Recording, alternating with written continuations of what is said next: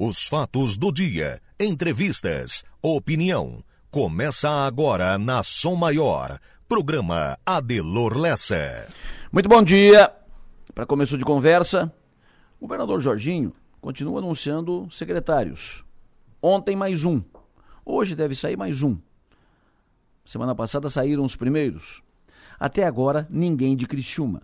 Nenhum secretário de Criciúma foi anunciado. Nenhum secretário da ANREC.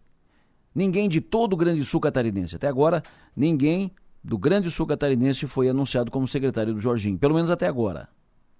A montagem do secretariado, o primeiro time de gestão do governo, deve ter como requisito a capacidade e competência para a função. Ok? Isso é o ideal.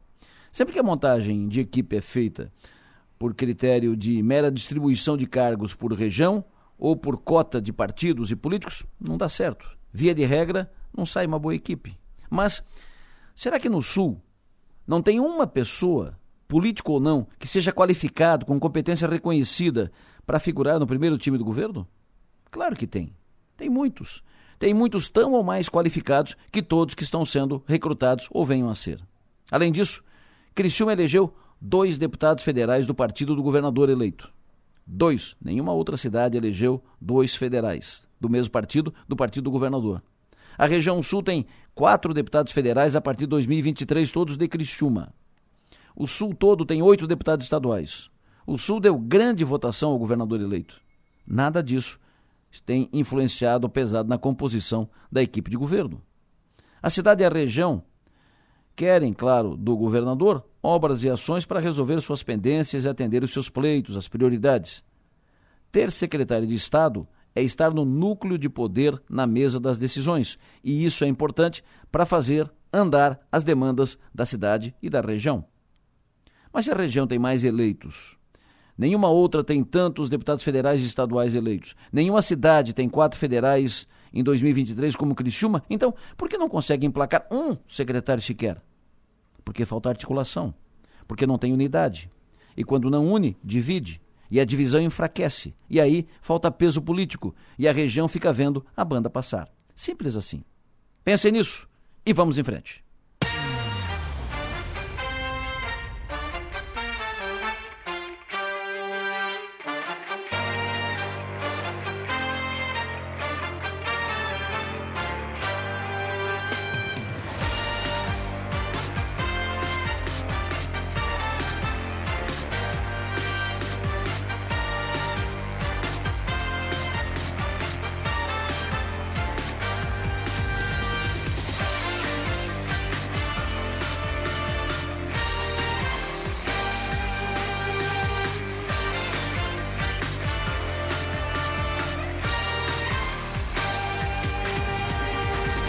Sul do estado catarinense, 7 horas da manhã, 3 minutos. Estou aqui com a Manuela Silva, que faz a produção do programa. Estou com o Marlon Medeiros, que faz a operação técnica. Vamos juntos até as 9 e meia da manhã, à disposição de todos vocês, braços abertos, ouvidos à disposição para receber mensagens de texto, de áudio, para receber informações, opiniões, pautas. Estamos sempre à disposição. Fale conosco pelo WhatsApp, celular 99984 7027.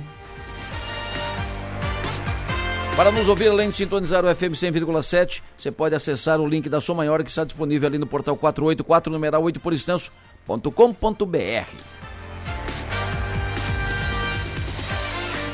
21 de dezembro, Papai Noel já está aquecendo o motor da, uh, das, suas, das suas locomotivas, já está acionando as renas para chegar. Papai Noel chega daqui a pouco, 21 de dezembro.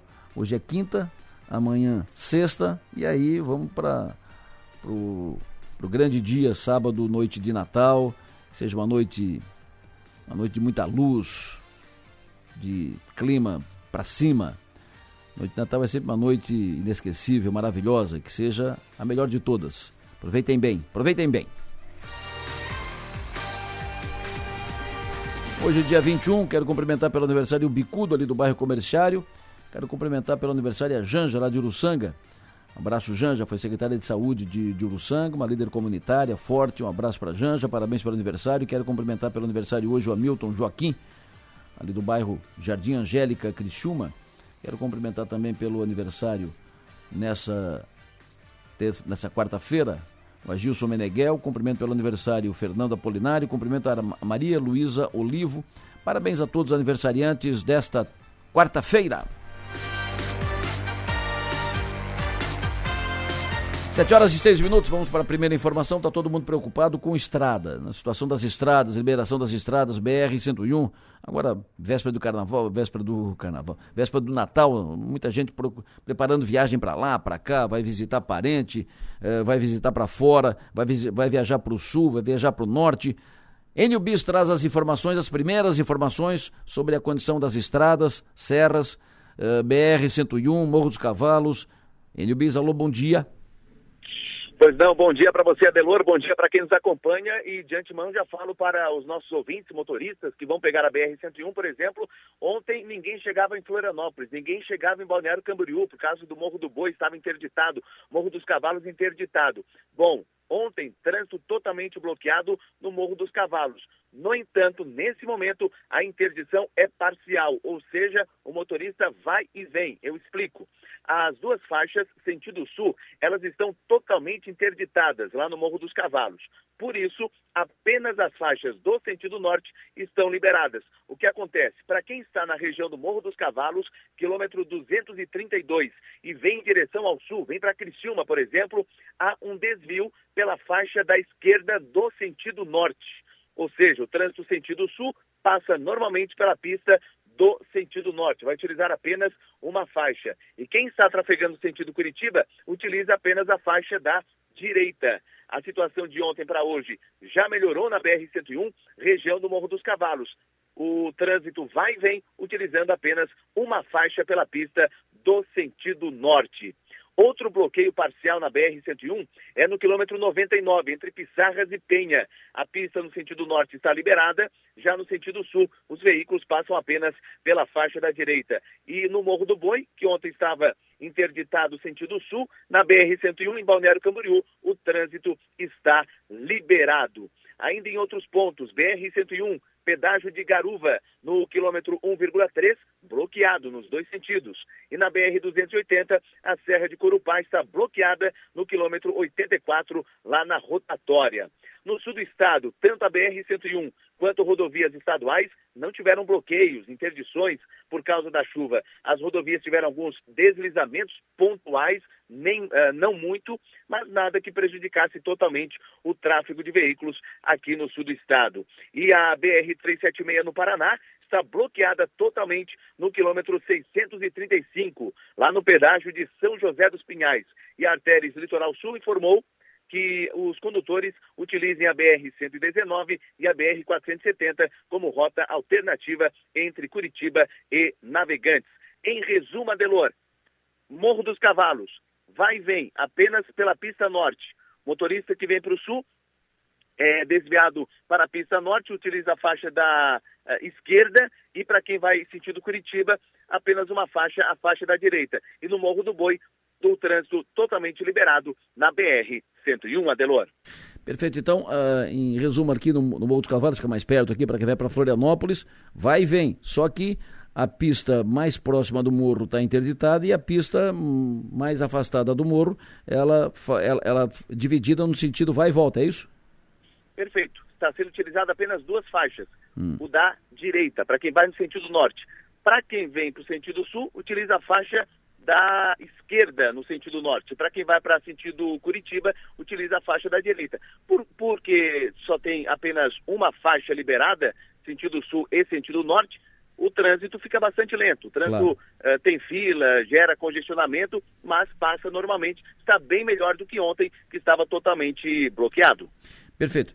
Uh, Enio, muito obrigado, bom trabalho, sucesso e energia. Vamos continuar atualizando tudo isso, vamos continuar atualizando a, as informações todas aqui da, das estradas. Tem muita gente preocupada com isso, muita gente procura uh, pensando em viajar, viagem programada, todo mundo de antena ligada, né? Gente que vai pelas serras. As serras estão liberadas.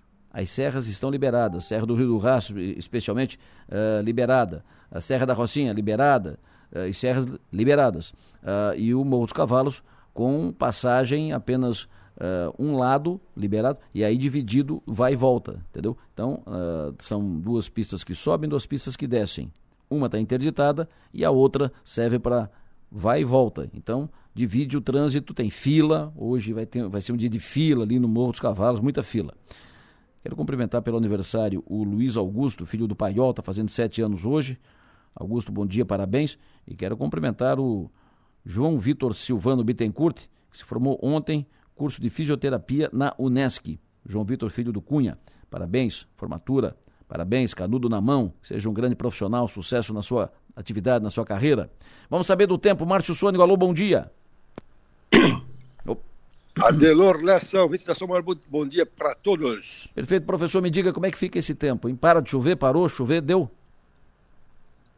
Olha, surpre... surpreendentemente amanheceu esse dia belo aqui pela região de Criciúma, né? Isso. Aliás, ontem à noite foi uma noite muito maravilhosa, né? Eu fazia, fazia algum tempo que eu não ia na praça de Criciúma, na... que eu não ia na praça. E à noite, então, fazia meses e meses então ontem lá teve o Natal lá com a Criança Feliz, o coral, banda do, do, do Exército e teve shows. E a noite é agradabilíssima. Eu pensei comigo, né? Se fosse seguir a previsão do tempo de ontem, hum. ninguém ia fazer nada, né? Hum. A previsão era para ficar com o tempo nublado ontem à noite, com alguma chuvinha fraca também. E hoje também era para amanhecer com o tempo ainda meio emburrado, meio querendo chover. E na verdade aqui na região, a estação que registrou chuva na última hora foi justamente ali a estação de Laguna, na, na capitania dos portos, 1,6 de precipitação nas últimas horas, e também na estação do Porto de Imbituba, 3 de chuva nas últimas horas, na estação de Braço do Norte. Então as chuvas elas ficaram mais acanhadas aí pela região nas últimas horas e de maneira geral a região amanheceu com bom tempo. Então agora a tendência para hoje é o tempo ficar melhor, né? o sol aparecer um pouco mais, mas a previsão coloca ainda risco sim e alguma pancadinha de chuva leve aqui para o sul do estado nesta quarta-feira. Então, o sol predomina em boa parte da região, temperatura hoje já aumenta, ela vai para os seus 28 graus, 29 graus, tem esse ventinho da praia, um vento leste-sudeste, então por isso que não esquenta tanto nesta quarta-feira, ainda mesmo com o sol aparecendo, vai a 28, 29 graus, que é uma temperatura ainda razoável. Então, Adelor, podemos ter sim, pelas previsões do, dos quatro modelos que mais a gente acessa, aliás, os cinco, né? pegando o modelo aqui, o americano, o europeu, o alemão, o austríaco, pegando o modelo brasileiro, que é do INEMET, todos eles colocam ainda algum risco de chuva aqui na região nesta, nesta quarta-feira, mas é coisa pouca, viu, gente? É pouquinha coisa. E que horas que acontece essa chuva pela previsão? Olha, pela previsão, era para ter uma pancadinha leve na madrugada e uma pancadinha agora à tarde, tá? Então pode ter alguma coisa assim ainda acontecendo. Para amanhã, quinta-feira, o tempo bom também, aparecendo sol, pouca nebulosidade, e amanhã esquenta até uns 28, 29 graus. Sexta-feira, final de semana de Natal, com um tempo muito bom. A sexta-feira já vai a, a 30 graus, 31. Natal até 31 no sábado, domingo até uns 33. E na segunda-feira que vem, ainda com um tempo bom aqui na região sul do, do, estado. Então, a gente vai passar o Natal com um bom tempo aqui na região. Quanto às chuvas, Adelor, assim que fizesse esse balanço das rodovias, né? Já desde ontem que a chuva ela ficou bem fraca na capital do estado. Ontem a chuva foi um pouco mais intensa na região de Joinville, aqui pegando aqui os dados da Ipagre. Ontem ela concentrou-se mais na região de Joinville, mas também só foi ontem, porque agora à noite, noite passada, é, choveu, ainda choveu bem, de Laguna até o, a divisa com, com, o Paraná, mas foi uma chuva um pouco mais fraca. Então a tendência agora, eu creio que a, atenuar a chuva, ficar mais fraca em todo o estado e, consequentemente, condições melhores para as rodovias Adelor Lessa.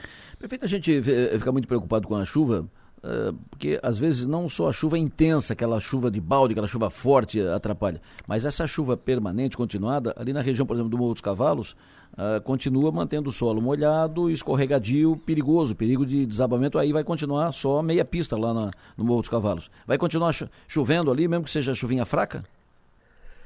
Continua, continua. A, a previsão coloca aqui para a região da Grande Florianópolis, né? Tem chuva ainda marcada para hoje, tem chuva também um pouquinho amanhã, pouquinha coisa na sexta-feira, também Natal, pouca coisa, mas tem. Hoje teria um pouquinho melhor, assim, nada de chuva grossa, mas tem. Então é como disse tu, né? O, o solo está totalmente saturado. Pois é. Qualquer chuvinha agora pode, pode desabar alguma coisa, ainda mais com a trepidação de caminhões, né? Então, assim, a, a, aquela região da Grande Florianópolis tem precipitação, em qualquer dos próximos dias tem um pouquinho, tá? Mesmo que tenha pouco, mas tem. Perfeito, porque, por exemplo, aqui, uh, o Morro dos Cavalos continua meia pista. Tem muita gente que precisa viajar para Florianópolis, para Balneário, para Joinville, para Blumenau e tal. Uh, Balneário, por exemplo, estava debaixo d'água, né? Balneário Camboriú. Então, hoje, nesse momento, você passa no Morro dos Cavalos, chega a Balneário Camboriú, só que tranca ali no Morro dos Cavalos, não está fechado, mas vai pegar fila. E aí ninguém sabe por, por quanto tempo. Ali está fechado em, me, em, meia pista, mas por prevenção, porque pode ter desmoronamento, porque o solo, como foi dito, o solo está molhado, está tá escorregadio, está tá perigoso ali. Precisa vir um período de sol para secar, segurar, segurar o solo. É, isso viria para quando, Márcio? Amanhã? Hoje ainda? Alô, Márcio? Perdi o Sônico. Vamos restabelecer o contato com o Márcio Sônico. Vou trazer em seguida também o NBIS de novo, porque é importante ficar atualizando essas informações aqui da, das estradas. Já posso adiantar aqui, eh, confirmar né, que as serras estão liberadas. Quem vai, por exemplo, para cima, aqui para São Paulo, tal, pode.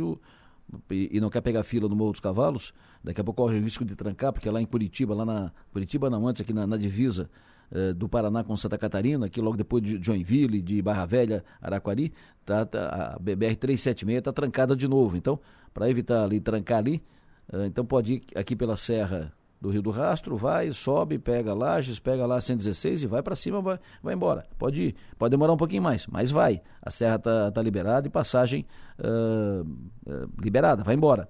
Então, essa é uma alternativa. Márcio, quando é que nós vamos ter assim tempo de sol para segurar uh, ali o Morro dos Cavalos, para uh, o solo não ficar tão, tão molhado, tão saturado como está?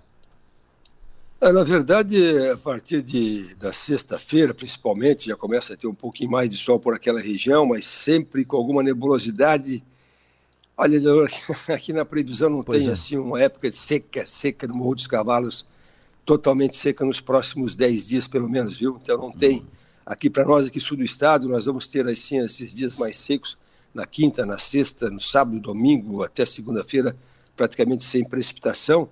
E, mas é, depois, já semana que vem, também começa a ter algumas pancadinhas de chuva aqui na região. Então, o litoral de Santa Catarina, olha só, litoral de Santa Catarina, aí subindo aqui o litoral do Paraná, litoral de São Paulo, Rio de Janeiro, emendando com a Bahia, é, sempre tem alguma precipitação nesses próximos dias. Quanto mais para o norte, maior a precipitação. Inclusive lá para aquele litoral lá da Rio de Janeiro, o litoral da Bahia, tem muita chuva para esses próximos dias também. Então, assim, essa faixa litorânea, leste, ela tem pouca chuva prevista. Agora, o interior do estado e também o interior do Paraná e do Rio Grande do Sul, eles estão com um tempo muito seco e continua seco, viu? Não tem praticamente previsão de chuva lá para essa parte interior nesses próximos cinco dias, pelo menos, do Rio Grande do Sul, Santa Catarina e Paraná. Então, o litoral sempre tem um pouquinho de chuva de novo nesses próximos dias, mas assim, de lá, a, Laguna, o Cabo de Santa Marta faz uma linha paralela que divide bastante, né? A situação de bom tempo e mau tempo. Então, de Laguna para cima, o risco de alguma precipitação nos próximos dias é maior, mesmo que seja fraquinho, e de Laguna para baixo o risco é menor. Perfeito. Ô, Márcio, os ouvintes estão te perguntando, hoje começa o verão, né? E vai ser uma estação molhada, de pouco sol? Olha, pela previsão que se tem, ah, e está colocando o verão aqui do sul do estado, do litoral catarinense, com chuvas na normalidade, então aquelas chuvas é, típicas de verão principalmente, né? Vai, vai ter boa umidade aqui para nós, aqui do, da parte litorânea do estado, e com a temperatura dentro da normalidade também. O que, que é normalidade? Tardes médias de 30 graus e noites com 18 graus. Então vai ser um verão, um verão quente. Até a partir de janeiro, encerra o Laninha, daí acaba o tal do, do, resfriamento do Oceano Atlântico, do Oceano Pacífico, e a partir de janeiro, então, já começa na segunda quinzena a esquentar um pouco mais. Aí deverá ser quente também em fevereiro. Então, assim, para a agricultura aqui do litoral catarinense, estão há risco de estiagem para a agricultura. Para o turismo, é, é, mais aquelas chuvas de, de final de tarde e começo de noite. Então vai ser um verão para todos os gostos. Tá? Ele começa um pouquinho úmido, né, como vai começar, mas depois ele se ajeita um pouco melhor. Perfeito. Olha, um acidente agora na Avenida Chile, na rótula ali da, da Avenida Chile, que dá acesso à SIC. Dois veículos bateram, apenas danos materiais, mas o trânsito começou a ficar intenso no sentido City Clube Próspera. Bateram uma caminhonete Audi e um HB20. Acidente agora, ali na Avenida Chile, eh, próximo ali do ali na, na, região próxima à SIC, é o, é o acesso da, da SIC ali. O vídeo pergunta para ti, previsão do tempo semana que vem em Floripa, Florianópolis. É, a capital, semana que vem, ela tem uma, uma semana ainda com alguma precipitação ali na, na segunda, na terça, na quarta, e tem uma mescla de sol com nuvens, tá? Não é aquele tempo todo com chuva, porque semana que vem o vento é mais de nordeste, então aquelas chuvas mais de verão realmente, mas tem sim alguma precipitação em todos os dias da semana que vem na capital do estado, a temperatura já em, em elevação, que o vento vira mais para norte e nordeste, mas é, é, o bom tempo também acontece. Então é mescla de bom tempo e com alguma chuva mais de final de tarde e noite. Pede para o Márcio detalhar a noite de Natal, temperatura, previsão e tal aqui na região. É, a noite de Natal, pelo que eu estou vendo aqui na previsão, vai ser uma noite maravilhosa, porque vai ter um certo vento, viu? Para quem vai para a praia, agasalho que vai ter um nordestão aí a partir de a partir de quinta-feira já começa a bater um nordestão um pouco mais constante na região da praia principalmente. Então, a quinta-feira de Natal já com bom tempo, predominantemente bom. A sexta-feira de Natal sem risco nenhum de chuva. O sábado também com tempo excelente. E a noite de Natal, nós vamos, o Natal vai ter com, o sábado vai estar com 31 à tarde e a noite cai, pode cair para 17, 18 graus e o domingo com 33. Então, a noite de Natal para nós aqui do sul do estado vai ser com tempo muito bom, Adelor, Lessa e ouvintes. Como é que vai ser o tempo na Pinheira, final de semana? É, a Pinheira ali mais próximo à capital, né? Ele também não está escape de ter alguma precipitaçãozinha leve é, na sexta-feira madrugada e depois é, fica bom tempo no sábado, no domingo. Aí volta a ter alguma chuvinha na Pinheira na semana que vem, tá? Então o Natal ele passa com um tempo bom na Pinheira, com certo vento nordeste soprando. Perfeito, o tempo é em Bombinhas, final de semana. Aliás, esse certo vento nordeste, eu falo certo porque ele aparece mais aqui na previsão, né? Mas ele coloca o vento nordeste meio constante, viu, na, no Natal. É, Bombinhas, quando é que é, Delor? Final de semana. Final de semana do Natal. É, ali para Bombinhas está é, colocando o Natal com um tempo predominantemente bom, mas pode é, ali, ali é mais é mais pode ter um, ali o risco de chuva é um pouquinho maior, tá? Alguma Sim. chuva no Natal também na região de Bombinhas, no litoral centro do estado, ao norte da capital do estado. O Natal pode ter chuvas ao longo do dia de vez em quando, tá misturando sol nuvens de vez em quando, uma chuvinha no Natal, naquele litoral norte do estado. Uma projeção, Márcio, para o tempo na virada do ano, lá no outro fim de semana, aqui na região e na Serra Catarinense. É, o, o, dia, o dia 30, 31, né? Isso. Ele está colocando. Quem que bota aqui? Deixa eu pegar aqui. A, deixa eu virar aqui a minha página aqui, peraí. Ó, dia 30.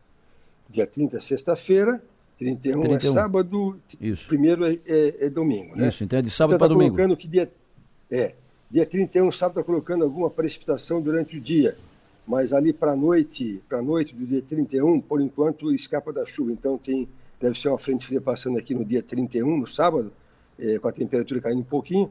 E, então, por enquanto, a virada do ano, ali aquele momento da virada do ano deve ser com um bom tempo aqui, pelo menos sem chuva no litoral sul de Santa Catarina, com ventinho sul fraco e temperatura não tão alta. Tanto aqui no é litoral. Isso chama atenção, né, Delor? Eu, eu, já fazia tempo que não, que não tinha assim um verãozinho ou um final de primavera tão fresquinho, né? A gente já começou esse ano em abril, final de abril, com temperaturas mais baixas. Passamos o inverno todo com frio, mas não foi frio de neve nem de geada forte. E agora estamos em dezembro com temperatura abaixo da média. Porque, por exemplo, com 23 graus que deu segunda-feira aqui na região, é, é 7 graus abaixo da média histórica, que é de 30 graus à tarde. Então, agora esquenta um pouquinho mais é no Natal, mas depois também chove na semana que vem, então a temperatura não está escapando para níveis muito altos nesse início de verão. Perfeito. Uh, temperatura sem, sem chuva na noite de, da virada, tanto aqui no litoral quanto na Serra Catarinense, na Serra também? Sim, sim. sim. O. Ele está colocando, tá tanto na Serra quanto aqui, a virada de ano com tempo estável, tempo bom, tá? E tem, aliás, tem essa chuvinha na, de sábado durante o dia. Tem, pode escapar uma chuvinha aqui na região e depois à noite, então, o tempo fica mais estável. Agora sim, as previsões, elas Claro, você, eu, eu, me, eu me penitencio, né? Porque, por exemplo, ontem, né, eu falei contigo de manhã cedo, eu era para chover durante o dia de vez em quando, acabou sendo uma terça-feira de bom tempo de tudo praticamente. Hoje era para amanhecer com chuvinha, também não teve nada. Então a previsão ela, ela orienta, mas não resolve tudo, né? Perfeito, senhor Márcio, muito obrigado, sucesso e energia, bom trabalho, até mais tarde. Então tá, gente, é isso aí. Natal tá chegando aí, como disse tu, né? Tá, tá na porta já e vamos hum. aproveitar essas nossas praças, né? Que tudo que é cidade aqui, tu vai para Praia Grande, aquela praça linda, é. tu vai para Timbé do Sul, tudo. Ah, olha, cada cidade tem a sua peculiaridade, né? Então vamos aproveitar nossas nossas praças de Natal, gente, até o Natal. Só um mais, bom dia, Delor. Só mais uma, para aí, Márcio. Amanhã, amanhã e sexta-feira, quinta e sexta-feira, em São Francisco do Sul, São Chico. E, não, amanhã em São Chico, dia 24, e no dia 25, dia do Natal, eh, em Curitiba. São Francisco do Sul, coisa maravilhosa, né? Uma das primeiras, acho que foi a primeira cidade catarinense, né? Mais antiga, né? Isso. É mais antiga. Ali quem tem uma casa lá é, o, é um, é um, é um crescimento, o irmão do Paulo Ávila, tem uma casa lá para cima, lá, o pessoal do, do, do Colchões. O São Francisco, ele pega o Natal, ainda pode ter. Ali é litoral norte, né? Perto da Serra do Mar, ali é, é. é mais complicadinho, pode ter alguma pode ter alguma chuvinha, mais nas noites de, de Natal vai ter uma chuvinha fraca por lá. Tá bom. E mesclado sol com nuvens. E Curitiba, Curitiba também é uma cidadezinha danada, boca de Serra do Mar também, mas para Curitiba o tempo é até mais seco do que em, São Chico. Então, São Francisco do Sul pode ter alguma chuvinha noite de Natal e Curitiba não, noite de Natal seca. Fechou, chefe. Muito obrigado, sucesso e energia. Bom trabalho, até mais tarde. Um, só para te contar, não, só para a casa lá em São Francisco do Sul, é do, mora lá o filho do seu Dudu Ávila e a filha do, do Pedro Arnes, nosso engenheiro. Né? Pedrão, Pedro Pedrão. Arnes, Pedrão. Pedrão, tá? falou. Abraço. Abraço para essa turma aí. Abraço, bom dia. Previsão do tempo. Oferecimento. Instituto Imas. IH Serve. Romance que não acaba na venda. 726. O Enio daqui a pouco volta para fazer uma estimativa o seguinte: quanto tempo está demorando hoje para chegar em Florianópolis? Uh, quanto tempo está demorando para chegar em Curitiba? E como chega em Curitiba, você está trancado ali na, na BR-376? Como, como, é que faz para ir para São Paulo? Quanto tempo para chegar em São Paulo? O Enio está fazendo essas contas, ele volta aqui em seguida. Manuela Silva, bom dia. Bom dia, Delor, bom dia aos ouvintes. Manuela Silva, os destaques de agora nas redes. A gente começa com o destaque do NSC. Câmara aprova aumento de salário de presidente, ministros e parlamentares a 46 mil reais. E Florianópolis tem mais de 1.600 pessoas fora de casa por conta da chuva. No UOL, destaque para a pós-enquete, bilionário Elon Musk diz que vai deixar o cargo de CEO do Twitter e setor de petróleo prevê 500 mil empregos com salário médio de 16 mil reais. No G1, Gilmar Mendes suspende a autorização do porte de arma da deputada Carla Zambelli e ganhador do bolão de Copa do Mundo é encontrado morto em Colombo, no Paraná. No Twitter, para fechar, a gente tem destaques para a questão do Natal. O pessoal já começa a fazer a sua retrospectiva do ano. Mais de duas mil pessoas estão fazendo a sua retrospe retrospectiva do ano, um balanço das conquistas e também o que conseguiu alcançar nesse ano de 2022, Adelor.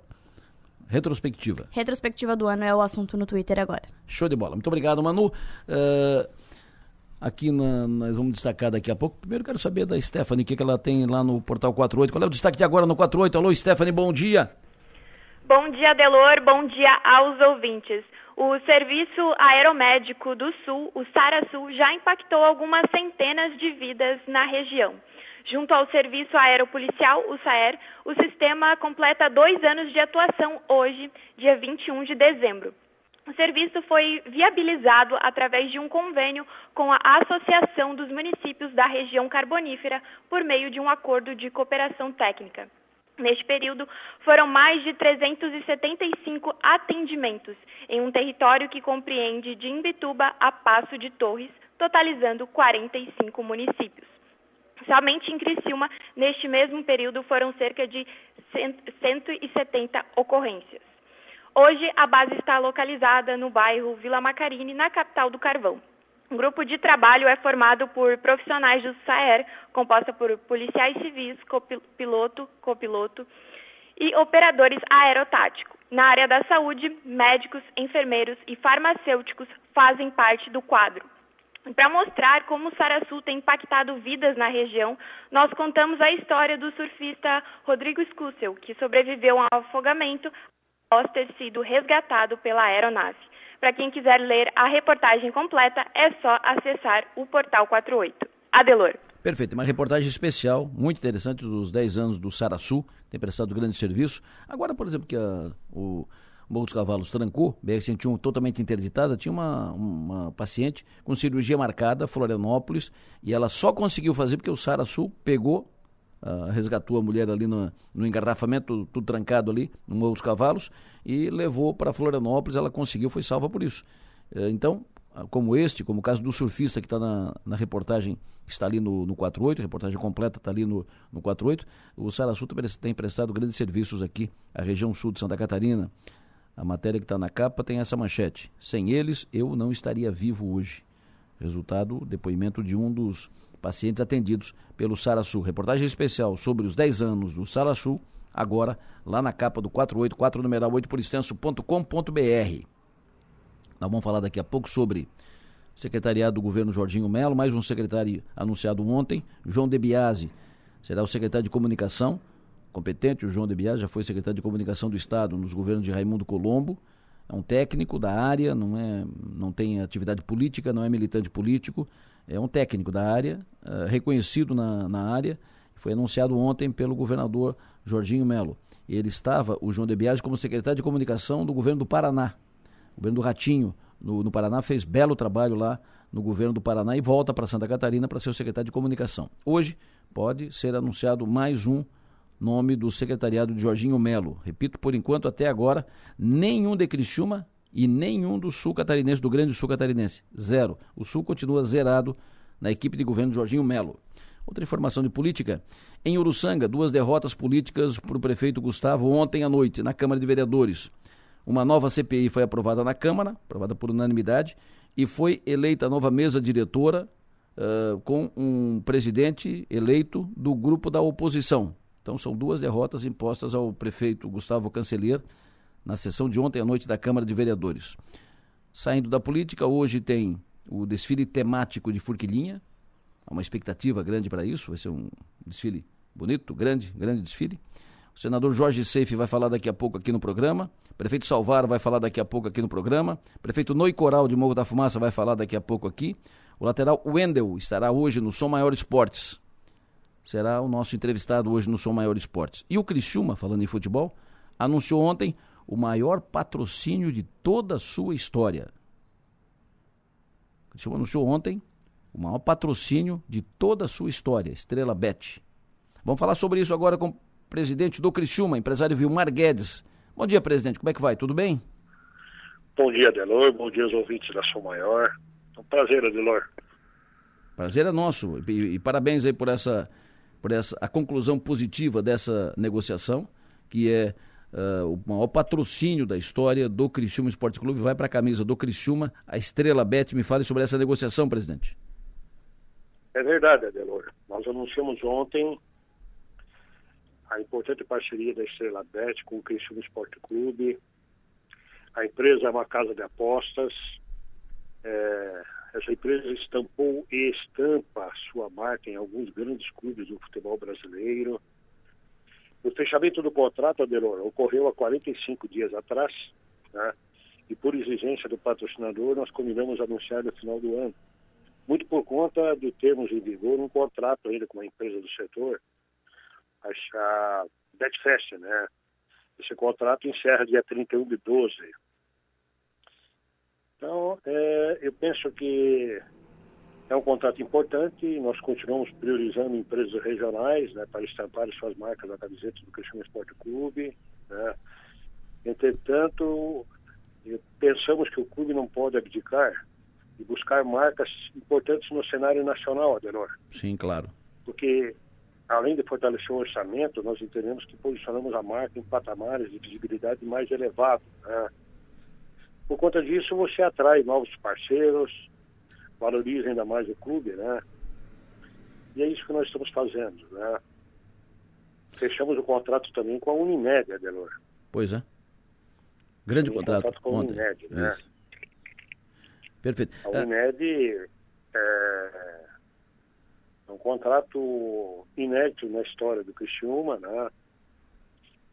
porque nós estamos cobrindo 100% do clube, né? o que não acontecia, o que nunca aconteceu no Criciúma, na verdade. Né? Nós tínhamos essa deficiência, né? o Criciúma é um clube formador, e então, é, nós vamos ter a cobertura do sub-11, do sub-13, do sub-15, do sub-17, do sub-20 profissional. Né? O clube se sente bastante confortável, isso é, é, um, é uma jogada de clubes grandes. Né? Nenhum clube em Santa Catarina tem cobertura total para toda a base, nenhum tem, poucos tem no sul do Brasil. Diria você que Atlético Curitiba, Grêmio e Inter apenas. Né? Isso dá uma garantia de bem-estar dos, dos atletas, cuidados da saúde dos atletas, né? E traz para o clube a segurança, né? Já que somos um clube formador, né? Claro. Presidente... A tranquilidade que é exigida, né? Imagina, se machuca, como é que fica, né? Perfeito. Presidente, quem é que já. Quais, quais, serão as marcas já asseguradas? Quem já está garantido na camisa do Criciúma para 2023? Uh, Estrela é. Bet, Unimed? É, eu acho que cabe aqui, Adelor, cabe aqui um, cabe um importante pela passagem da Embralite, né? pela nossa aliança, que é o patrocinador mais antigo do Criciúma, né? Se retira da camiseta, mas continua no Criciúma, né? inclusive nós estamos ajudando é, na repaginação de várias lá, com um volume expressivo de cerâmica. Cabe uma gratidão a Catfest, né? a Delupo, é, é, a Saúde São José, né? eu conversava com a diretoria Saúde São José, é, é simplesmente é, uma rotatividade das empresas na camiseta do Criciúma. É um revezamento. Né? O Criciúma, aquele que saía um e ficava brigado com o outro, ele não existe mais. Eu me sinto muito confortável em afirmar isso. Né? Todos cumprem o seu papel e fica com a porta aberta. Tem outros portfólios do clube que pode ser explorado. Nós vamos estar muito, nós estamos muito atentos a isso, né? É... Então continua conosco a Unesc, né? Cicred, Estrela Bet, né, que é o novo patrocinador. É... Nós temos a Rocha Alimentos e nós estamos negociando aí, está ainda em caráter sigiloso, o último patrocinador, que é, que é a propriedade onde estava a, a Embralite, né? Deveríamos estar anunciando nas próximas horas aí o último patrocinador. Então até agora tem Estrela Bet, Unimed, Unesc, Cicred e Rocha Alimentos, é isso? Isso. Perfeito. Jonas Cif conosco aqui no programa logo cedo. Jonas Cif, o presidente do Cristina Vilmar Guedes, à tua disposição. Alô, Nassif, bom dia. Bom dia, Delor. Guedes, bom dia também. É, o maior patrocínio da história do Criciúma. Qual é o valor desse patrocínio da Estrela Bet, Guedes? Nassif, obrigado pela pergunta. Quero dizer a você, tem um contrato, no contrato tem uma cláusula de confidencialidade. É, enviamos para o Conselho, é, aliás, para o Conselho Fiscal, né? E isso não pode ser divulgado. Infelizmente, não pode ser divulgado. Mas está à disposição dos conselheiros, do Conselho, né? É uma exigência do patrocinador, né? O Criciúma está bem tranquilo, né? Nós apresentamos é, a semana passada, uns 10 dias atrás, o orçamento do clube, e no orçamento do clube está contido lá, né? É, os valores e os patrocinadores, né? Mas por exigência do contrato, repito, eu não posso estar anunciando publicamente isso. Perfeito. Mais uma. O, o, não, Adelor, é, é, eu, eu, até concordo. Tem os contratos normalmente nesses valores e, e nessas situações tem a cláusula de confiança. Isso. Agora, de, a informação, isso aí já já está na boca aí do, do, da, do, do, pessoal, é de 2 milhões de reais ano, né, que seria efetivamente pessoas... tal, talvez a soma pessoas... de todos não chegasse a isso, por isso é maior, né, Guedes? As pessoas especulam isso, é natural, bem normal, né? É que haja uma especulação, agora o Criciúma não confirma, tá? O Criciúma não confirma, é, não podemos confirmar a questão de responsabilidade, né? Perfeito. né? Nós vamos poder quebrar aí uma ordem jurídica, né? Claro. Perfeito. Mas é um bom contrato, é um ótimo contrato, é, é, é um contrato de clube, não no nível do clube de Série A, mas no nível acima do nível de clube normal da Série B. Né? É, eu confirmo que é, é, em termos numéricos, o melhor contrato da história do Criciúma Esporte Clube. Ok. Mais uma, Nassif. Não, não, só para desejar ao Guedes aí um Feliz Natal, um ano novo ótimo aí, que o Criciúma siga nessa trilha aí para poder né, continuar trazendo para o torcedor as alegrias que esse ano o time de futebol e o próprio clube, de uma forma geral, proporcionaram ao treinador. Guedes, parabéns aí pelo trabalho e vamos torcer para o ano que vem as coisas serem melhores do que aconteceu esse ano, que foram, aliás, muito boas. Um abraço. Pre Presidente, o... Um abraço a você, Nassif. Presidente, o torcedor do Criciúma evidente satisfeito com todas essas negociações, esses, eh, esses investimentos, a vinda de patrocinadores, tudo isso, evidente, agrada o, o torcedor, o torcedor que está em festa ainda pelo bom desempenho, pela be bela trajetória, pela bela campanha 2020, eh, 2022 do Criciúma. Mas o torcedor quer saber de reforços, time, campo, eh, quais os reforços que ainda pode, podem ser ou quantos reforços ainda podem ser anunciados pelo Criciúma nesse 2022? Adelor, eu gostaria de abordar, na sequência respondendo a pergunta, um tema de vital importância para a vida do Criciúma e dos clubes da Série B. Né? Hum. Nós, é, nós encaminhamos uma preparação para que o Alex Brasil nos representasse na reunião de presidentes de clube que está acontecendo hoje na sede do Fluminense no Rio de Janeiro. Tá? Há uma briga muito forte, também tem termo de confidencialidade nessa proposta que está colocada na mesa. Né? A Libra ela está numericamente inferiorizada, a Liga Forte tem um grupo maior, né? apesar de que a Libra é, tem uma representatividade maior no ranking, né? mas é, no grupo do Criciúma está o Fluminense, o Internacional, o Atlético Mineiro, o Goiás, Atlético Mineiro, né, Goiás, é, e outros clubes aí de, é, de, camisa representativa aí no futebol brasileiro e os 20 clubes da Série Né? Então, hoje é, nós recebemos uma proposta, né, de um investidor norte-americano da área de entretenimento, é um valor extraordinário, é um processo extremamente complexo, né? E o feedback dessa é, da Liga Forte vai ter que ser dado hoje, aliás, até dia 23. Né? Então, houve essa reunião em caráter emergencial, eu não pude, infelizmente, participar. Normalmente, quem representa o Criciúma também é o Alexandre Faria, nosso vice-administrativo, que não pôde se deslocar ao Rio de Janeiro, então estamos bem representados pelo Alex. Perfeito. É algo que pode, é algo, Adelor, que Sim. pode mudar a vida do futebol brasileiro, né? e pode mudar a vida do Criciúma. Até que eu participo, é, com os presidentes de clubes, falam que clubes que não têm dívida, como é o caso do Criciúma, certo ano, com pequeno superávit, né? Eles vão estar em vantagem, né? Então, é, vamos torcer para que tenha um bom encaminhamento lá no Rio de Janeiro, né? E que esse investidor prospectado, que está colocando na mesa um valor é, próximo a 5 bilhões de reais, né? para vender o quê? Vender 20% da Liga Forte. Uh, isso não mexe em cota televisiva. E a Liga Forte estaria com a retenção, nós teríamos a retenção de 80% da Liga. Né? É algo é, de dimensões gigantescas. Né? Então, é isso. E com relação a reforços, agora respondendo a tua pergunta, nós estamos, conversei com o Tencate, converso muito com ele, com, com o Alex, o Criciúma precisa de três. Né? O Criciúma precisa de três atletas né? para fechar o plantel. Né? Nós temos aí uma possibilidade do Éder, né? É, nós acordamos com o Éder uma nova rodada de conversa para as férias. O Éder já se encontra em Santa Catarina, né? Essa conversa deverá ocorrer nos próximos dias, acredito que até sexta-feira, né? Eu tratando pessoalmente desse assunto, com muito cuidado, com muito foco, e acreditando que existe a possibilidade sim de fecharmos o contrato Éder e Criciúma Esporte Clube.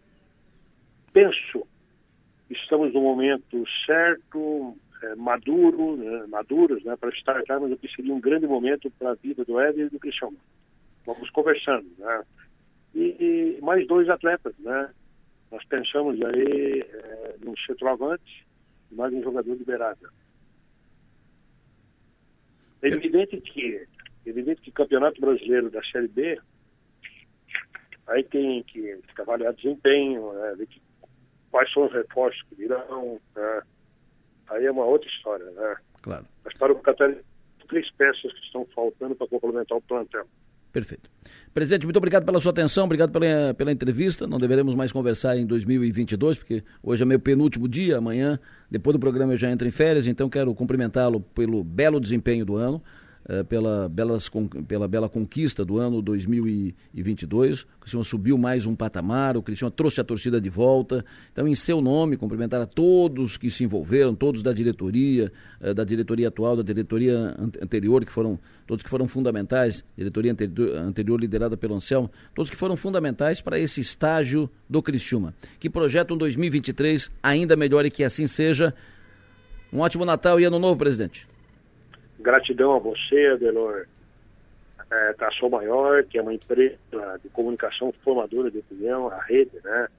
É, é, gratidão aos nossos diretores, à torcida, pedir aí um voto de confiança ao torcedor do Criciúma, estamos fazendo o melhor e com certeza nós temos objetivos claros, definidos e se estivermos juntos nós vamos consegui-los. Grande abraço, Feliz Natal a todos e um ano novo, muita saúde, muita paz. Perfeito. Presidente do Criciúma, Vilmar Guedes. O, o Nassif tem conversado muito com os torcedores do Criciúma, Nassif, e eu tenho ouvido o seguinte, que para o torcedor do Criciúma 2023, fundamental é levantar taça.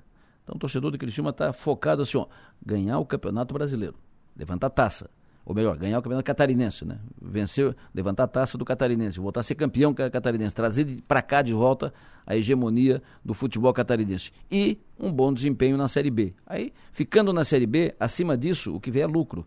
Vai ficar em primeiro, em segundo, terceiro, quarto, ou vai subir, aí uh, é o plus, né? Mas fundamentalmente um bom desempenho na Série B, claro, ficando lá garantido, mas fundamentalmente ser campeão catarinense. É o que tu tem ouvido também, o que, que tu acha disso, Nassif? Olha, Delano, eu acho que então, são, são, são ansiedades que podem ser concretizadas. Né? O título catarinense pode ser uma realidade. Desde 2013 o Criciúma não consegue é, a hegemonia aqui em Santa Catarina. Tem o meio da Copa do Brasil nessa, nessa história toda. Quanto mais longe avançar, melhor. E o Campeonato Brasileiro é uma questão de, de, de, de circunstâncias, né? Claro. Nós tivemos, inclusive, nós tivemos aí esse ano 2022 várias equipes de um nível menor, de uma prateleira um degrau abaixo, que beliscaram algumas situações de G4 e que na reta final acabaram sucumbindo. Caso do esporte, por exemplo, caso do, do Londrina, do Sampaio Correia, do próprio Criciúma, que chegou naquele jogo do Vasco lá com potencial para buscar o G4 e acabou dando no que deu, naquela derrota impensável que aconteceu lá em São Januário. Então, o Campeonato Brasileiro é assim: é, depende das circunstâncias. O que está sendo formatado, e o Guedes ele falou apenas o nome do Éder, né, que já era uma notícia de, de, algum tempo, que já vem, sendo, já, vem sendo, já vem sendo veiculada. E nós conversamos outro dia aí na rádio com o Alex Brasil. E ele colocou, até fiz a pergunta para ele, qual seria o, é, o número de jogadores para compor um plantel suficiente para a temporada. Ele pontuou em 28 jogadores, inclusive alguns garotos da base. Então a falta de a, a, falta que existe de um centroavante específico, de mais um jogador à beirada, porque o Igor, o Igor não deverá eh, voltar, né, está na ferroviária para o Campeonato Paulista e se mantiver o mesmo rendimento que teve no Campeonato Brasileiro, certamente as propostas virão numa situação para levá-lo. Então acho que são notícias que a gente já conhecia. E a novidade que o, que o Guedes colocou foi exatamente essa Liga Forte, né? a reunião de hoje da Liga Forte, com esse investidor disposto aí a pagar esse valor de 5 bi para poder tocar a liga aqui dentro de um percentual que os clubes irão definir. Importante, seria interessante que isso realmente acontecesse. E lá no início conversamos com ele sobre o novo patrocínio. Ele não confirma valores, mas são 2 milhões de reais né, que o Criciúma vai, vai, vai, vai conseguir arrecadar com esse patrocínio durante todo o ano. Porque somando tudo que tem de patrocínio ao redor, não chega no, no, no Estrela Bet. Sim. Então, por isso, por isso é o maior patrocínio. Agora, uma coisa que me deixa intrigado, Adelor, e eu confesso que não tenho a mínima ideia de como possa essa situação ser viável, porque tem, deve ter no mínimo uns 30 sites de apostas rodando aqui pelo país. Inclusive a televisão, ela praticamente sobrevive desses, desse, algumas emissoras sobrevivem desse, desse aporte financeiro das casas de aposta e chegam, inclusive, num determinado break comercial ali, colocar três patrocinadores diferentes, três casas de aposta diferentes, chamando a população. Ou o brasileiro joga demais, né? Ou esses caras têm realmente um capital muito, muito grande para poder fazer esse tipo de distribuição. Porque a coisa é cara. A coisa é cara. O patrocínio é caro, né? De uma forma geral, somando tudo que acontece em nível de Brasil. Será que tudo isso é, é, possível dentro das apostas que o brasileiro faz? Mas que bom, que bom que o Criciúma fechou esse contrato, já garante aí uma receita espetacular aí para a temporada 2023, e isso quer dizer que pode realmente apostar em reforços um pouco mais caros para trazer mais qualidade para o time. É o que todos nós estamos esperando, Adelor. Perfeito, senhor João Nassif, muito obrigado, sucesso e energia. Boas férias. Beleza. Boas férias, bom descanso. Uh, daqui a pouco começa, começa o futebol, o Campeonato Catarinense. Então, um abraço, Feliz Natal, ótimo ano novo e boa viagem, repito.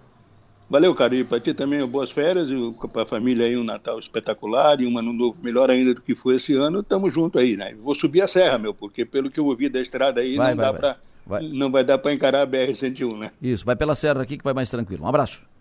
Valeu, um abraço, até mais. No Fio do Bigode. Oferecimento: Raibel e Clínica Odontológica Dr. André Lima.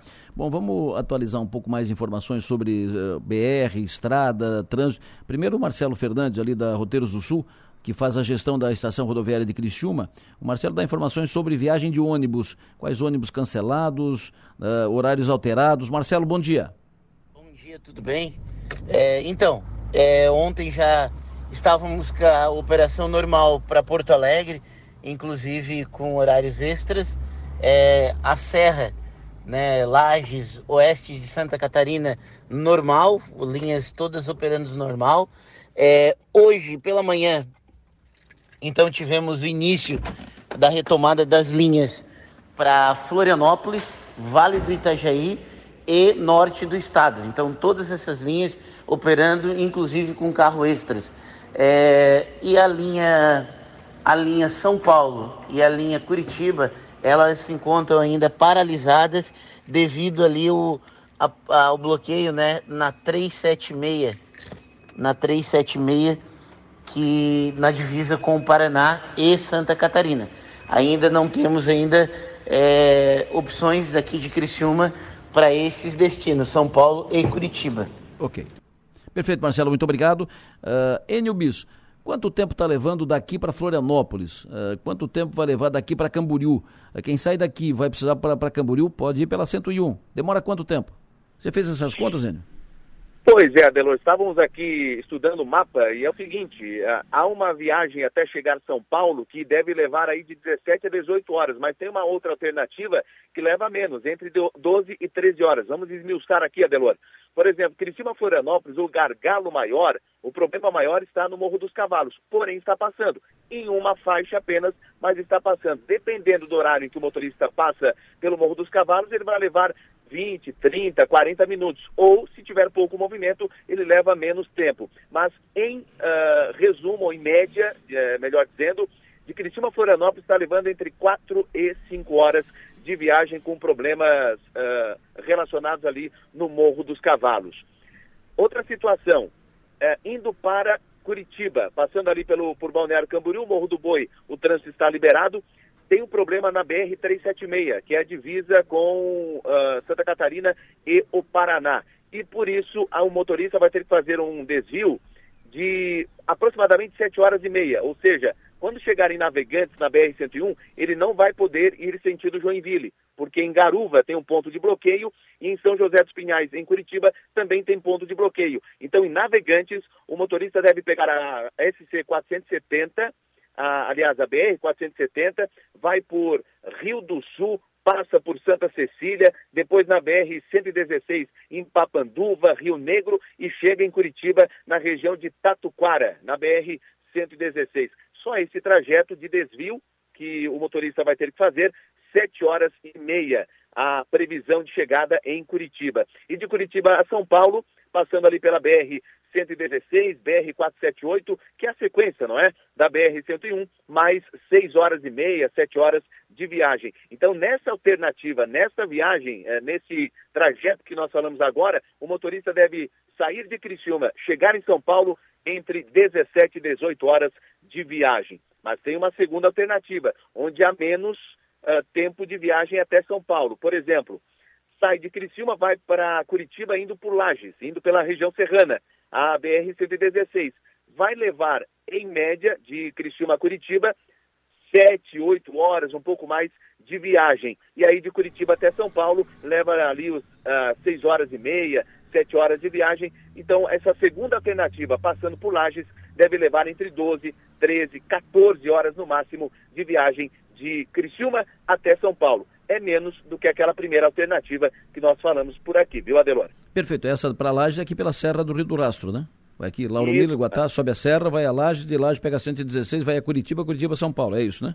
Perfeito, até porque a Serra do Rio do Rastro está passando o trânsito normalmente. Normal, normal, perfeito. Então, Florianópolis passa no Morro dos Cavalos, tranca, atrasa. Então, uma viagem que daqui para Floripa demora duas e meia, está demorando tipo quatro horas, é isso? É, entre quatro e cinco horas, né? Depende do horário em que o motorista passa pelo Morro dos Cavalos. É, é, de madrugada, tem menos movimento. Hum. É, agora, início da manhã, meio-dia, o movimento aumenta. O, o, tempo de espera e na fila também vai aumentar. Então, depende muito tá do horário em que o motorista estiver passando no Morro dos Cavalos. Fechou. Muito obrigado, Wendel. Até mais tarde. Um abraço. Depois do intervalo, nós vamos conversar aqui com o senador catarinense, diplomado Jorge Seife. 8 horas da manhã em ponto, hora de falar de política. Tirem as crianças da sala. Maga, bom dia. bom dia, bom dia, Delor, bom dia, o Piara, todo mundo que nos acompanha. O Piara Bosque, alô, bom dia.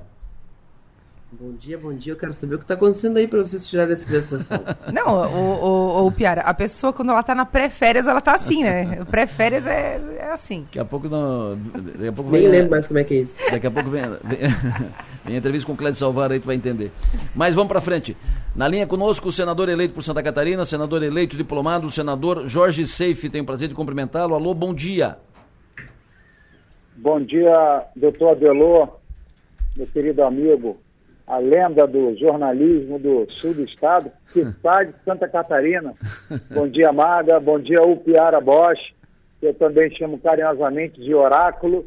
Ele está sempre com notícias excelentes ali, que a gente acompanha praticamente diariamente.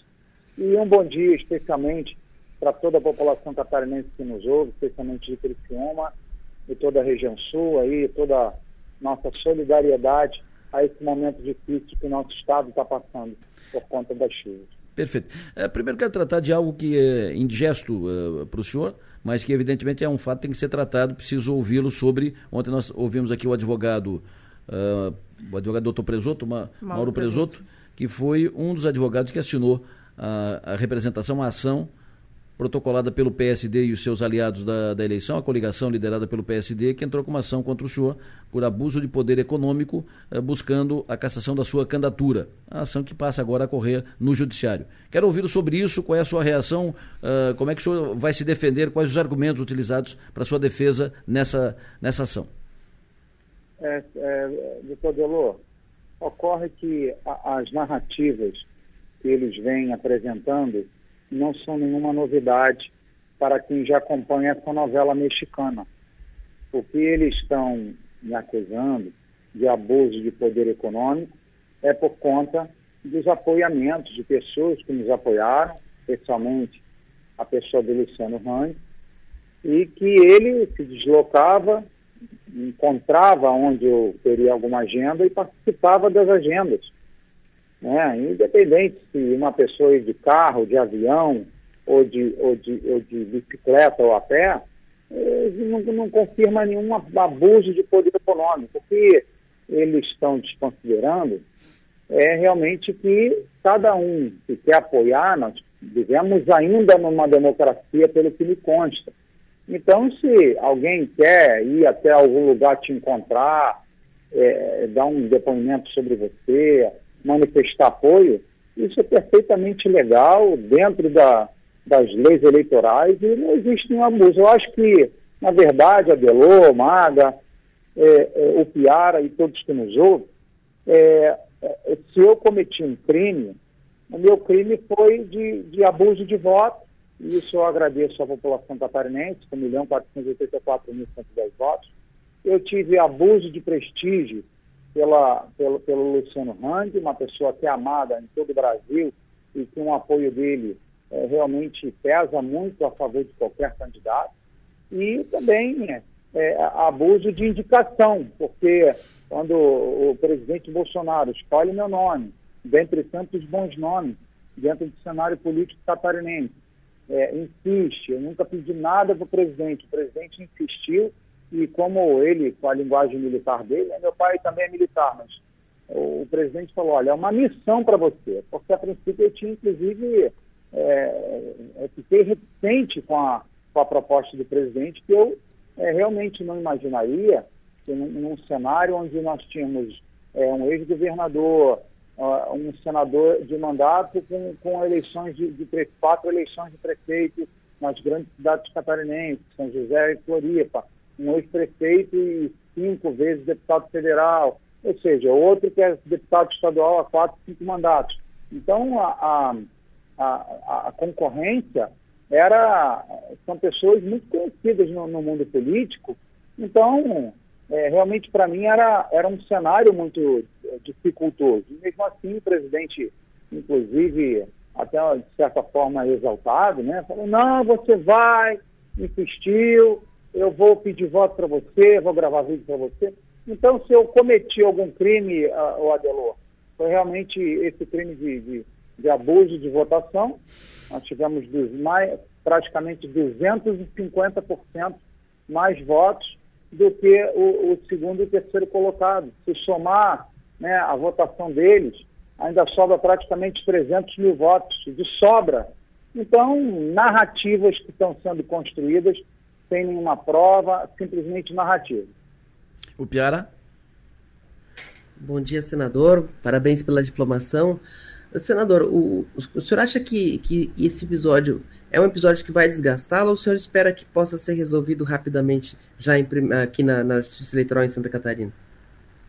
É, o Piara, é, é, é nós não sabemos né, os rumos da, da justiça. É muito difícil você prever o que vai acontecer. O que eu posso lembrá-lo, não sei se os senhores acompanharam o julgamento das minhas contas de campanha, eh, o relator, né, eh, ele, ele, abordou vários temas que estavam sendo é, levantados sobre abuso de poder econômico, não sei o quê, e ele mesmo, durante o, o julgamento, que foi, minhas contas foram aprovadas por unanimidade, com algumas ressalvas, e, e todas as contas é, de campanha, sem exceção, são aprovadas com ressalvas, mas é, foi, foi levantado é, esses temas aí que o, que o outro, que o, que o concorrente está tá levantando. E o que eu falo com vocês também, né, é que é, foi uma opção da população catarinense e não quis mais é, é, nomes antigos, pessoas que eles já conheciam, não queriam mais um senador que tenha codinome lista de Adebrecht, não queria mais pessoas que apoiam é, a esquerda. O estado de Santa Catarina é um dos estados né, que, é, mais conservadores, mais de direita é, da federação. Então, é, ele, eles são mal perdedores, estão tripudiando, estão criando é, narrativas, fatos na imprensa né, para dar, public, dar publicidade.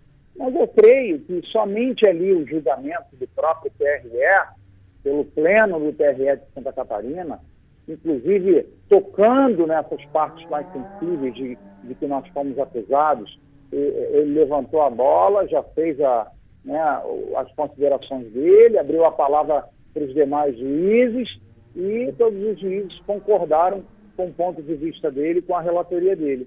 Então eu tô, estou muito tranquilo. Agora, a justiça, ela, ela, ela tem né, a sua forma de ver, mas não existe nenhum fato novo, apesar de até o presente momento eu não ter sido notificado, né, não sei é, o teor da, é, da, da, das acusações, por assim dizer, mas eu entendo perfeitamente que com essa com a diferença de votos né, que foi e, e, e, com absoluta transparência e aprovação do Tribunal Regional Eleitoral de Santa Catarina por unanimidade, isso eu creio que já é um, uma boa sinalização de que a justiça mais uma vez será feita e narrativas mentirosas, falaciosas, fantasiosas, elas não vão prosperar. Maga. Senador, essa, essa questão ela, ela vai passar por é, por interpretações né, de quem receber é, a, a, ação em si. Então, vamos pensar que no pós, vamos supor que isso tudo seja resolvido e que, que as coisas permaneçam como estão. Eu quero saber o seguinte: 2023 é, assume o presidente Lula, que é de esquerda, aqui em Santa Catarina, o seu governador, que, né, que, é, que foi apoiador de Jair Bolsonaro, ou seja, tem uma, uma composição interessante política para acontecer no ano que vem. E eu quero saber o seguinte: o senador Jorge Seife, ele será um senador dos catarinenses ou ele será um, um senador de Jair Bolsonaro? Bom, é, quem me elegeu foi o povo catarinense através da indicação do presidente Bolsonaro. E eu lembro a você, Marga, que o, que o presidente Bolsonaro foi eleito em Santa Catarina com 70% de votos. E o que, que isso significa? Significa que as bandeiras que o presidente Bolsonaro levanta, elas são aprovadas e confirmadas nas urnas por 70% dos catarinenses. Então, quando fala que eu for o senador do Jair Bolsonaro, né, é, significa que as bandeiras, né, a, a, a, a, política que ele pratica, liberdade econômica, valorização da família, antidrogas, anti-aborto, é, é, é, liberdade da pessoa ter uma arma de fogo, liberdade econômica, redução de impostos, é, sabe? Enfim, tudo isso está é, tá no pacote.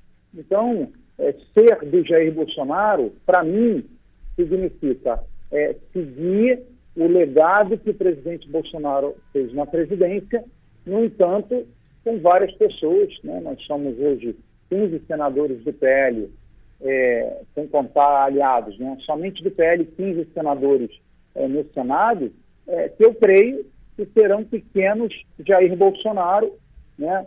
Pequenos Bolsonaros dentro do Senado, levando essas pautas que nós cremos, o que nos elegeu, o que fez com que o eleitor nos escolhesse é, nas urnas. Então, com certeza, é, tudo que nós fizermos no Senado, até porque não existem pautas específicas para Santa Catarina, são sempre pautas nacionais, será visando proteger o povo catarinense, prestigiar né, o trabalhador catarinense, a família catarinense, as empresas catarinenses, a, a, infraestrutura catarinense. Então, são coisas que elas se mesclam entre si e são é, relevantes e importantes. Que as pessoas saibam que realmente é, tem ali no Senado uma pessoa que o presidente Bolsonaro chancela, é, é, é, é lança a vida pública por por essa pessoa estar alinhado com os pensamentos liberais né, e, e, e conservadores que o presidente Bolsonaro, né, e patrióticos, que o presidente Bolsonaro nos ensinou, nos inspirou e, e, vê em, nossa, em nosso nome, na nossa pessoa, uma pessoa que vai é, levar esse, esse legado adiante.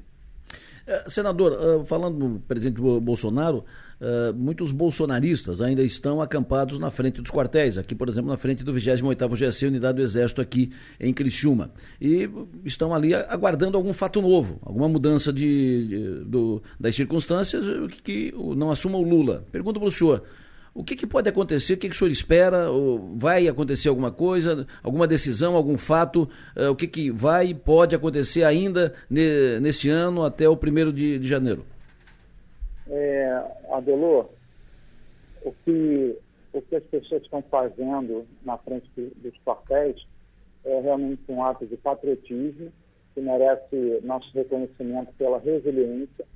São pessoas que é, não têm a memória curta, que sabem, e até pelos, pelos primeiros atos, né, antes mesmo de tomarem posse, os nomes que eles estão escolhendo, a, a, a, declaração do que eles vão fazer com a economia, é, com, é, com direitos fundamentais. Então, tudo isso está preocupando a população e que não quer estar inerte em casa, né, apenas se indignando dentro de casa. Então, democraticamente, previsto no artigo 5 da Constituição, previsto em lei, as pessoas têm o direito de se, se manifestarem. Dentro das quatro linhas, ou seja, dentro do que é regra a Constituição Federal, existem ainda é, é dispositivos que podem contestar a, a diplomação, a, a, eleição e a diplomação é, é, do Lula. Então, eu creio que não só essas pessoas que estão na frente dos quartéis, é, mas estão na frente de quartéis de todo o Brasil, aguardam, e eu sou solidário, e eu confesso para você que eu também aguardo, que exista alguma medida é, é, cabível, é, respeitando essa Constituição, e possa trazer a transparência e trazer a confirmação é, é, das eleições. Afinal de contas, todas as pessoas que levantaram dúvidas, inclusive o Partido Liberal entrou com uma ação né, com dados técnicos, com, com um engenheiro é, militar assinando ali mais de 200 páginas, é, comprovando ali irregularidades, é, mostrando né, é, é, desvios é, de, de, um tipo de urna de outra, e ao invés do, do, do Tribunal Superior Eleitoral responder isso, porque eles estão sendo arguídos, teriam simplesmente responder, olha, isso é isso, isso é aquilo, isso não é assim, isso é assado, olha, os teus dados estão errados, os dados são esses, mas não. A resposta do, do Tribunal Superior Eleitoral foi uma multa, foi é, uma acusação de, de de má-fé, não sei o quê, e isso aí as pessoas realmente estão indignadas, e eu faço parte desse foro, porque o que nós queremos não é que realmente a eleição se deu é, é, é, se desse é, com a conformação é, de que é, os resultados estavam de acordo, mas nós temos aí não só essas informações do, do, PL, mas outras informações que vieram aí através de redes sociais, de grupos de WhatsApp, questionando algumas questões. Nós não estamos falando que existe nenhuma nenhum erro de conduta do TSE, mas nós estamos falando de algum equipamento eletrônico né? Eu tenho celular, vocês provavelmente têm celulares também, têm televisão, têm controle remoto. Aparelhos falham, aparelhos erram, aparelhos são programados por seres humanos falíveis. Então precisava de uma resposta contundente de forma a pacificar o coração de todos nós eleitores brasileiros a saber que realmente, independente do modelo de urna, os resultados foram paritários, é, igualitários e justos. E hoje os, os próprios questionamentos das Forças Armadas para quem leu o relatório. Não é quem ouviu a, a, a, no Jornal Nacional a, desculpa, não. Quem leu o relatório, eu li. E quem, leu, quem leu o relatório do PL, que eu li também, eles ali dão muitas margens para muitas coisas. Ah, mas está acusando o TSE de alguma coisa? Não, não estou acusando. Eu justamente quero, é, eu, quando eu falo eu, eu, a, a população, todos nós, eleitores, queremos é, justificativas que sejam convincentes e não um retorno violento, com agressividade, com multa, com ameaça de prisão, com é, é, é ações judiciais dizendo que quem questiona a urna tem que ir para a cadeia, ou litigância de má fé, ou ameaçando é, é, é, punição e cassação de, de, de, chapa. Então, essa reação violenta por parte do TSE, isso agrava ainda mais é, a, a, a, sensação do brasileiro de que é, pode ter ouvido alguma coisa e eles estão se negando a responder. O que nós queremos são respostas contundentes. Né? Então, é, é isso. Eu tô, nós estamos aí, eu só tenho gratidão e, e admiração por essas pessoas que estão é, se dispondo a sair de suas casas para ir para os batalhões aí, é, pedir é, transparência e, e, mais esclarecimentos sobre como se deu a eleição de uma forma geral. E isso eu acho que é muito justo, é democrático e é constitucional. Senador eleito diplomado Jorge Seif, muito obrigado pela sua entrevista. O senhor tenha um bom dia, bom trabalho, Feliz Natal, um ano novo maravilhoso e sucesso na caminhada. Muito obrigado, Adelô. É um prazer imenso falar com o senhor, falar com a Amada, falar com o Piara, com todo, toda a audiência da Som Maior, em Criciúma e no sul do estado. E realmente, se o senhor me permitir mais alguns segundos, só claro, dizer que claro. é, nós temos é, falado diariamente com Brasília, é, com o Ministério do Desenvolvimento Regional, com o Ministério da Cidadania. Ontem eu falei com o secretário nacional da Defesa Civil e todas as medidas para mitigar e evitar vítimas, né? é, estão sendo tomadas para auxiliar as prefeituras a decretar estado de emergência, até porque já 10, 15 dias atrás nós já estávamos nessa mesma situação, e para que é, o povo catarinense sofra o quanto menos e que, se possível for, graças a Deus até o momento eu não tive nenhum relato de, de, de vítimas fatais, senão é, é, acidentes, mas que, com ferimentos leves e pessoas ilhadas e material, né, é, é, danos materiais, né, digamos, perdas materiais, mas a vida é o que importa e nós estamos ajudando aí os prefeitos e fazendo esse link lá com o governo federal para ajudar os prefeitos a ajudar as suas populações. Mas, muito obrigado, Deus abençoe. Obrigado pela oportunidade. Imagina. É, fiquem com Deus e é sempre um prazer imenso falar é, com o jornalismo sério do senhor, Sabelo. Muito obrigado. Perfeito. Muito obrigado, uh, senador eleito e diplomado Jorge Seif, falando aqui ao vivo na Sua Maior. Ontem nós ouvimos o advogado Mauro Presuto, que foi um dos advogados que assinou a ação uh, impetrada na Justiça contra a eleição do, do Jorge Seif, ação que passa a correr agora por abuso de poder econômico. Então, vimos ontem o doutor Presuto com todas as suas argumentações e as teses sustentadas na ação. E hoje ouvimos do outro lado da moeda o senador eleito Jorge Seif. Feito isso, vamos voltar para cá, voltando para Criciúma. Na tarde de ontem, a Prefeitura de Criciúma uh, fez uma. Na Prefeitura de Criciúma aconteceu uma cerimônia para anúncio da bonificação aos servidores da área da educação por meritocracia. O, dessa forma, a Prefeitura reconhece o trabalho desempenhado por mais de 1.800 servidores da área da educação no ano letivo 2022. O bônus por desempenho uh, se deu pela Lei 8056-2021, chamada Lei da Meritocracia da Educação. O prefeito Salvador presidiu a, a cerimônia, assinou o ato para autorização da bonificação numa solenidade ontem no Salão Ouro Negro. O pagamento aos servidores será feito no dia 28 de dezembro, vai para a Folha no dia 28 de dezembro. A Magda Stopassoli, que aqui está conosco, esteve lá ontem no Salão Ouro Negro e ouviu o prefeito Salvaro sobre isso, evidente, e também sobre outras questões uh, relativas à política, ao momento vivido. Bota no ar. Perfeito. Terminando 2022, agora com, com essa novidade aí na, no setor da educação, que avaliação o senhor faz desse ano? Olha, primeiro é uma avaliação muito positiva, né? Todos os prêmios possíveis e imagináveis que um gestor público poderia receber, nós recebemos. É, pela Controladoria Geral da União, pelos Tribunais de Contas, pelo Ministério Público, que faz parte desta avaliação como a cidade mais transparente de Santa Catarina e uma das cidades mais transparentes de todo o território nacional, com nota 9,95 e agora a cidade que recebe o selo ouro. Nós podemos até melhorar, porque há um, há um selo ainda acima desse que é o diamante.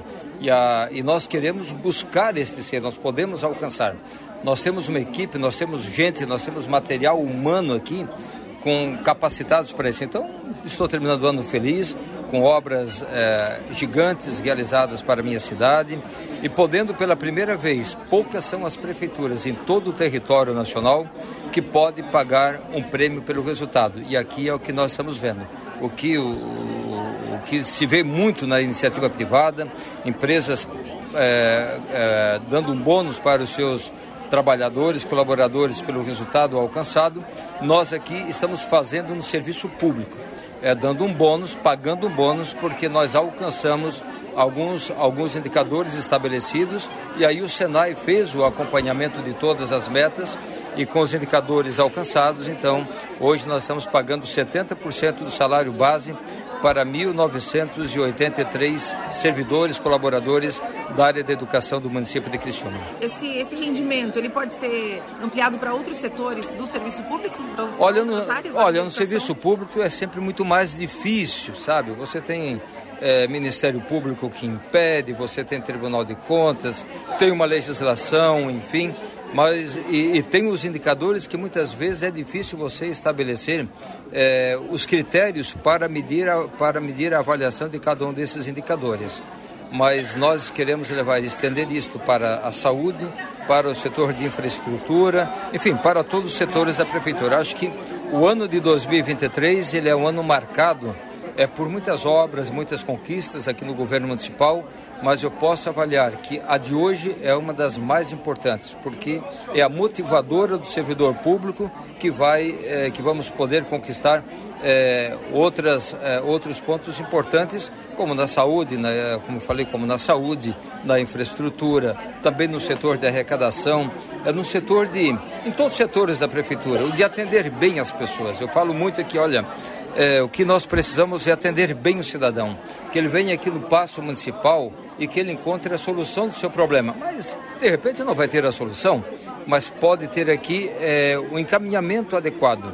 Nós não temos a obrigação de resolver todos os problemas das pessoas, mas nós temos a obrigação de, de atender bem e de dar o encaminhamento correto. Então, estamos encerrando este ano é, para mim, uma das obras mais importantes deste, deste, deste, deste mandato, podendo pagar aqui 70% do salário base como bonificação aos profissionais da educação do município de Criciúma. Agora, falando um pouquinho de política, que, o que, que o senhor projeta para 2023 politicamente? Olha, uh, tudo, né? Tudo bom. Nós temos obras em andamento em todos os sentidos. Estender a, a, essa bonificação aos demais setores da prefeitura é um projeto que nós temos, que é difícil de ser implantado. Eu confesso que é bem diferente da iniciativa privada. Aqui tem, aqui tem que ter um cuidado redobrado sobre, sobre essas questões. Mas nós temos muitas obras para 2023 de pavimentações, de elevados, pontes, creches, escolas, unidades de, de saúde, enfim é, Criciúma é, não é um canteiro de obra, é uma cidade é, permanentemente em transformação. Em transformação, perfeito. É, 2023 já é hora de começar a pensar a prefeitura. E aí todo mundo quer não, saber, já, o, tem, já tem um o, o, o ano ímpar é um ano sempre muito bom, é, porque é um ano que não tem eleição. É, então 2023 vai ser um ano muito bom, porque é um ano que não tem eleição. É um ano em que o prefeito vai viajar muito para Brasília para buscar recursos para Criciúma. É um ano em que eu vou procurar muito o, o governador Jorginho Melo para buscar recursos para minha cidade, porque não Vocês importa. Olha, não importa quem é eleito. Quem é eleito é eleito para todos. Eu fui já, eu estou no, completando o meu terceiro mandato de prefeito desta cidade e eu nunca fui eleito é, por 100% dos eleitores mas eu tenho que governar para toda a população. O Jorginho também não foi eleito para governar, eh, não foi eleito com 100%, mas ele vai governar para todos os catarinenses. É assim, terminou a eleição, guarde a bandeira. O Lula foi eleito, não foi eleito com a maioria do, do, do ele foi eleito com uma pequena margem é, sobre o segundo, mas ele vai ter que governar para todos os brasileiros. E eu vou em Brasília, nos ministérios, eu vou buscar aquilo que é é, é resultado do trabalho dos criciumenses. Afinal de contas, 67% dos impostos que nós pagamos vai para o governo central. Cabe aos governadores e aos prefeitos ir lá, ir lá buscar parte desses recursos. E é o que eu vou fazer. E como é que está o PSDB? O PSDB continua um partido forte, um partido que durante é, quase toda a sua história sempre rivalizou, é, protagonizou ações é, esteve em palanques, em palanques opostos ao, ao PT e não foi diferente nesta eleição. Agora o partido vai se organizando, nós temos o presidente nacional, agora que certamente será o Eduardo Leite, o governador eleito ou reeleito do estado do Rio Grande do Sul. Aqui tem o Rogério Pacheco, que preside o nosso partido e cabe a eles dar a condição.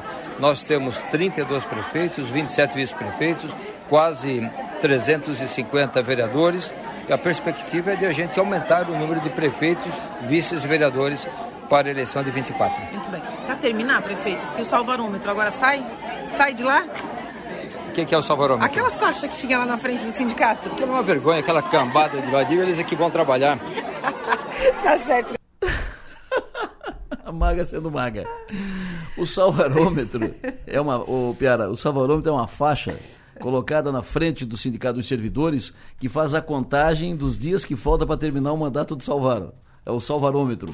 E a Maga na entrevista que foi fazer com o Clésio ontem, última entrevista do ano, tal, avaliação, falando da meritocracia e tal, pois ela foi, foi, foi, foi.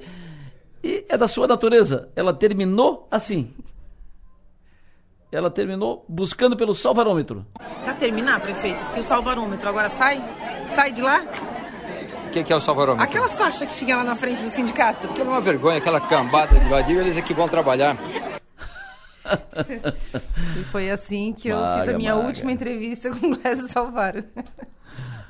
O Piara Bosque, quero ouvi-lo, Piara Bosque. vai. Não ouviu, Piara, como é que é? Se foi a última vez, eu não sei, mas que uns seis meses de geladeira vai levar, vai. Por baixo. Por baixo.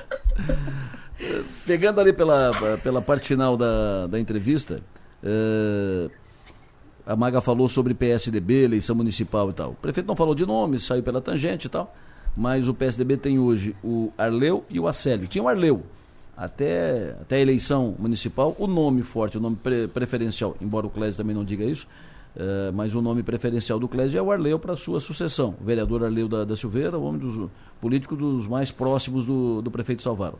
Com a eleição, foi guindado também a essa condição o, o Acélio Casagrande, inclusive o Salvaro, numa entrevista que deu aqui uh, logo depois da eleição, disse o, o Acélio vai ser o que quiser, pela votação histórica que ele fez para deputado estadual em Criciúma. Não se elegeu, mas fez uma votação respeitável, uma votação histórica uh, para, para deputado estadual. Então, ele passa a ser, inevitavelmente, isso foi dito aqui ontem no programa pelo vereador Márcio Darós, passa a ser um nome possível dentro do PSDB para disputar a prefeitura, para ser candidato à sucessão do Salvaro. E existem outros dois técnicos, né, técnicos mais políticos, né, o, o Vaguinho, que é presidente do PSDB, que é, é, é, um possível candidato, e o Celito Cardoso, que são dois uh, políticos, evidente, mas com perfil mais técnico. E o Acélio e o, e o, e o Arleu são mais políticos, são os quatro nomes que são citados. Onde é que tu coloca as tuas fichas? Quem será o candidato do Clésio Mago, se a eleição fosse hoje? Muito a, gente é, quando fala dessa situação a gente avalia que o Salvaro teria muitos nomes à disposição e que ele está fazendo é, um certo suspense o que eu também não descarto né? Mas eu acho hoje, vendo a configuração atual da política com, com os eleitos, com os novos eleitos, né, é, seja Ricardo Guide, Daniel Freitas e tudo mais, me parece que as possibilidades do Clésio até aumentam um pouquinho, né, para além de, de, de, de, de Arleu da Silveira e tudo mais. Acho que o nome natural, hoje, hoje eu faria uma aposta no Arleu eu colocaria o nome do Arleu. Porque numa, numa determinada reunião com pessoas do PSDB, com, com apoiadores, o, o prefeito chegou a dizer é, que, o, que o seu candidato, naquele momento, né, isso deve fazer aqui, acho que umas, dois meses mais ou menos, que o seu o, o candidato que ele apoiaria seria alguém que, que já está com ele há mais tempo. Dizendo isso, ele retira né, a, a, a chance de, de, de, de que seja o Acélio Casagrande né? Porque o Acélio chegou por último, faz tempo que tá, faz um tempinho que está com ele, foi candidato, foi o, o, candidato apoiado por ele, etc e tal, mas chegou um pouco depois. Então, parece que o nome do, do Acélio dá uma pequena esfriada. Hum. Parece que o, que, o, que, o, que, o, que, as, que o foco volta a ser, então, o, o Arleu da Silveira.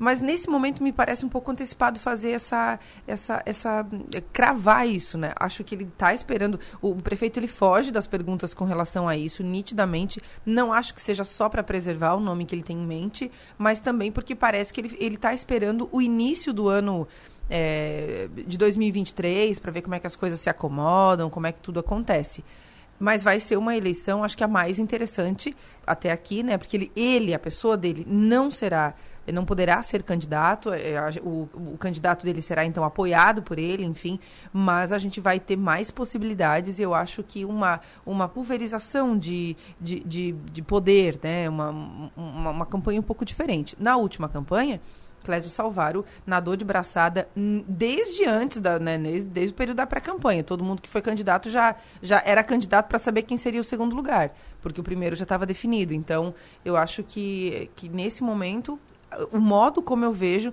me parece que, que tenha, tem mais chance de ser o Arleu. O Piara Bosque, qual é o teu sentimento, Piara?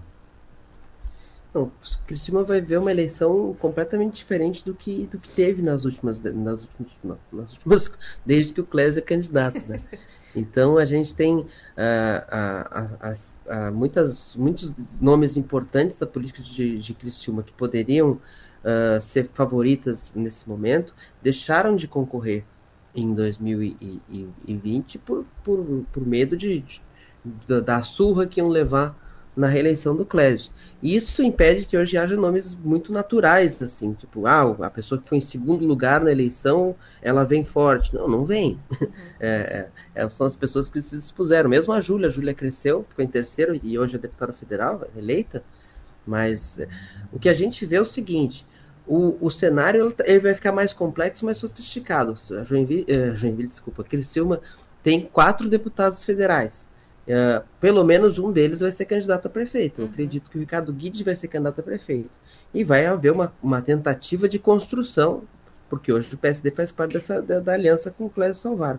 Então, a, o que a gente vê, sempre que a gente vê que um candidato a prefeito, que não pode, que um prefeito que não pode ter, ter sucessão, uh, como, é, enrola muito, dificulta a gente ler quem é o seu nome, é porque, ele tem, porque esse nome não é natural. Uhum. E um nome, o nome que não é natural tem muita dificuldade numa eleição, sempre. A gente já viu que o Clésio tem uma, uma, uma, um endosso popular em Criciúma que não existe, que é impressionante, que não existe no sentido de ser impressionante, não existe nenhum outro lugar em Santa Catarina em que um prefeito tem essa liderança sobre sua gente, isso é muito forte, isso é muito importante, mas ao mesmo tempo já demonstrou dificuldade de, de transferir todo esse, esse, esse, esse potencial para outros nomes. Então, uh, no cenário que eu vejo hoje, sem, sem entrar no detalhe da política de Criciúma, de quem está com quem, quem apoia quem, eu digo o seguinte: talvez não seja uma eleição para o candidato do Clésio ganhar, uhum. inclusive para a preservação do próprio liderança do Clésio. Uhum. Então, isso, isso acho que isso vai ter que ser levado em construção. Segundo, eu acho que vai, uh, vai haver um, uma tentativa de fazer uma, uma grande chapa em torno do Guide.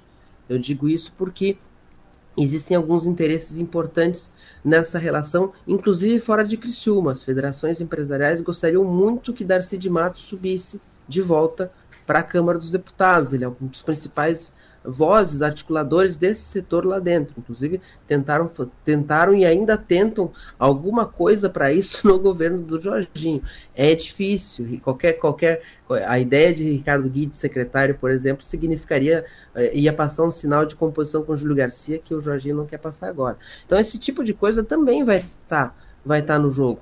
E, e eu vejo assim, quando eu olho a, a lista de nomes colocadas uh, como possíveis candidatos do PSDB, ou eles têm cara de vice ou têm cara de que não é para ganhar. É, é um cenário que, que, que, muda, né? Que mudou, né? Eu acho que a, o comportamento do eleitor é, também, vi... o, o, modo de, de, de ver a política vai influenciar nessa eleição. Eu acho que o pós-eleição trouxe o Acélio para o jogo, da eleição municipal de 2024, e trouxe também o Daniel Freitas. O Daniel foi, foi claro aqui no, no estúdio, né? Que a sua, ele sempre foi um político de situação, ele não tem o cacuete de ser oposição. E essa situação lá de Brasília é, faz ele voltar o, os olhos aqui para Criciúma. Ele disse isso aqui no estúdio, acho que os dois são pré-candidatos a, a, prefeito, tanto o, o Guide o, quanto o Daniel. O, Daniel. O, o, Daniel quer ser candidato a senador. Se ele for candidato a prefeito e perder, ele sai menor. Se ele for candidato a prefeito e ganhar, ele tem que governar Criciúma. É, mas candidato a, a, a, senador, o tamanho é. A estrada ele, é longa, né? Ele, vai, ele, ele, tá... deixa, ele, ele chega e vai buscar um entendimento com a Júlia né, e com o próprio Gessé para tentar fazer uma, uma composição para ele ser o, o candidato. E acho que ele vai nadar para isso, acho que ele vai operar para isso, assim como o Guide vai ficar à disposição para isso também. Ele está buscando, ele vai buscar, ele gostaria de alguma coisa que lhe desse visibilidade estadual. E na questão com, com a Júlia seria, seria importante ele não ser candidato a prefeito nessa e essa costura pode envolver o Guide, porque a Júlia tem a relação com, com o Guide, não teria problema em apoiá-lo. E o, o, o, Daniel Freitas tem um argumento bom para a Júlia, que é o seguinte: se ele for candidato ao Senado, não saem os dois da mesma região de novo para deputado federal. Então tem, tem, tem margem para equação aí. É, mas a candidatura do, do, do Daniel ao Senado Uh, sem o Bolsonaro é, é, é, uma outra conversa, né? E com o Bolsonaro ele foi, ele foi preterido. Então a conversa é, é diferente. Para o Senado ficou um caminho mais, ficou, um, ficou mais distante. É para prefeito mais fácil. Então hoje teria o Daniel, o Guide, um candidato do Clédio que deve ser o Acélio ou o Arleu, primeiro o Arleu, depois o Acélio, por aí, por ali e tal. E aí outros candidatos. O PT deve ter uma outra participação aqui no, no processo com a, volta do, do PT ao poder. O PT está muito fragilizado, aquele time está muito pequenininho, de, diminuiu bastante. O MDB também de, diminuiu bastante. O PP também diminuiu bastante. Mas é claro que esses partidos, eles têm certo peso na, na eleição. Se for uma eleição uh, decidida por pouco, todos eles podem decidir a eleição em Criciúma. Mas as peças para a eleição municipal começam a ser colocadas no, no tabuleiro. Eleição municipal Criciúma, um dos maiores municípios do, do estado, as peças continuam, começam a ser colocadas no tabuleiro. É, Para fechar, nós tivemos ontem mais um secretário anunciado, João De Biasi, um técnico competente, é, foi secretário de, de comunicação do governo de Raimundo Colombo. É um nome muito bem relacionado com trade de comunicação e é um, um nome respeitável. Jorginho continua nos nomes anunciados uh, um, a, a, régua alta, né? com nomes de bom padrão, bom nível dos, dos secretários anunciados até agora. A previsão de que pode ser anunciado alguém hoje, o Piara, hoje ou amanhã. Tem alguma previsão? Qual é a tua a, análise da nomeação do Debiase? Então, concordo contigo na, na, na, boa escolha do nome. O De Biasi já ocupou esse cargo no governo do Raimundo Colombo. Antes de ser secretário da comunicação do governo Colombo, ele passou por diversos cargos da comunicação e terminou como secretário a maior parte do segundo mandato do Colombo. E é um nome que tão qualificado que depois do governo Colombo ele foi para o Paraná trabalhar no governo do Ratinho Júnior e também terminou o governo como secretário da comunicação. Então é uma escolha que, que agradou Uh, o nome dele vem sendo citado desde, de, de, desde o início da semana e, e, e, e, sempre com reações positivas. Ele não, não, não, não carrega uma marca ruim de, de, de, de, ex, de, de integrante de, de outro governo, etc. E mostra um resgate que o, que o, que o Jorginho continua promovendo de nomes que tiveram que estiveram na máquina nos governos Luiz Henrique, nos governos Colombo, como uma espécie de retomada do elo político de Santa Catarina, desligado no governo Moisés, onde a política era vista com desconfiança. Então, uh, isso também se manifesta na própria escolha da diretora de imprensa, que é a Aline Vaz. A Aline Vaz. Outro bom uh, nome.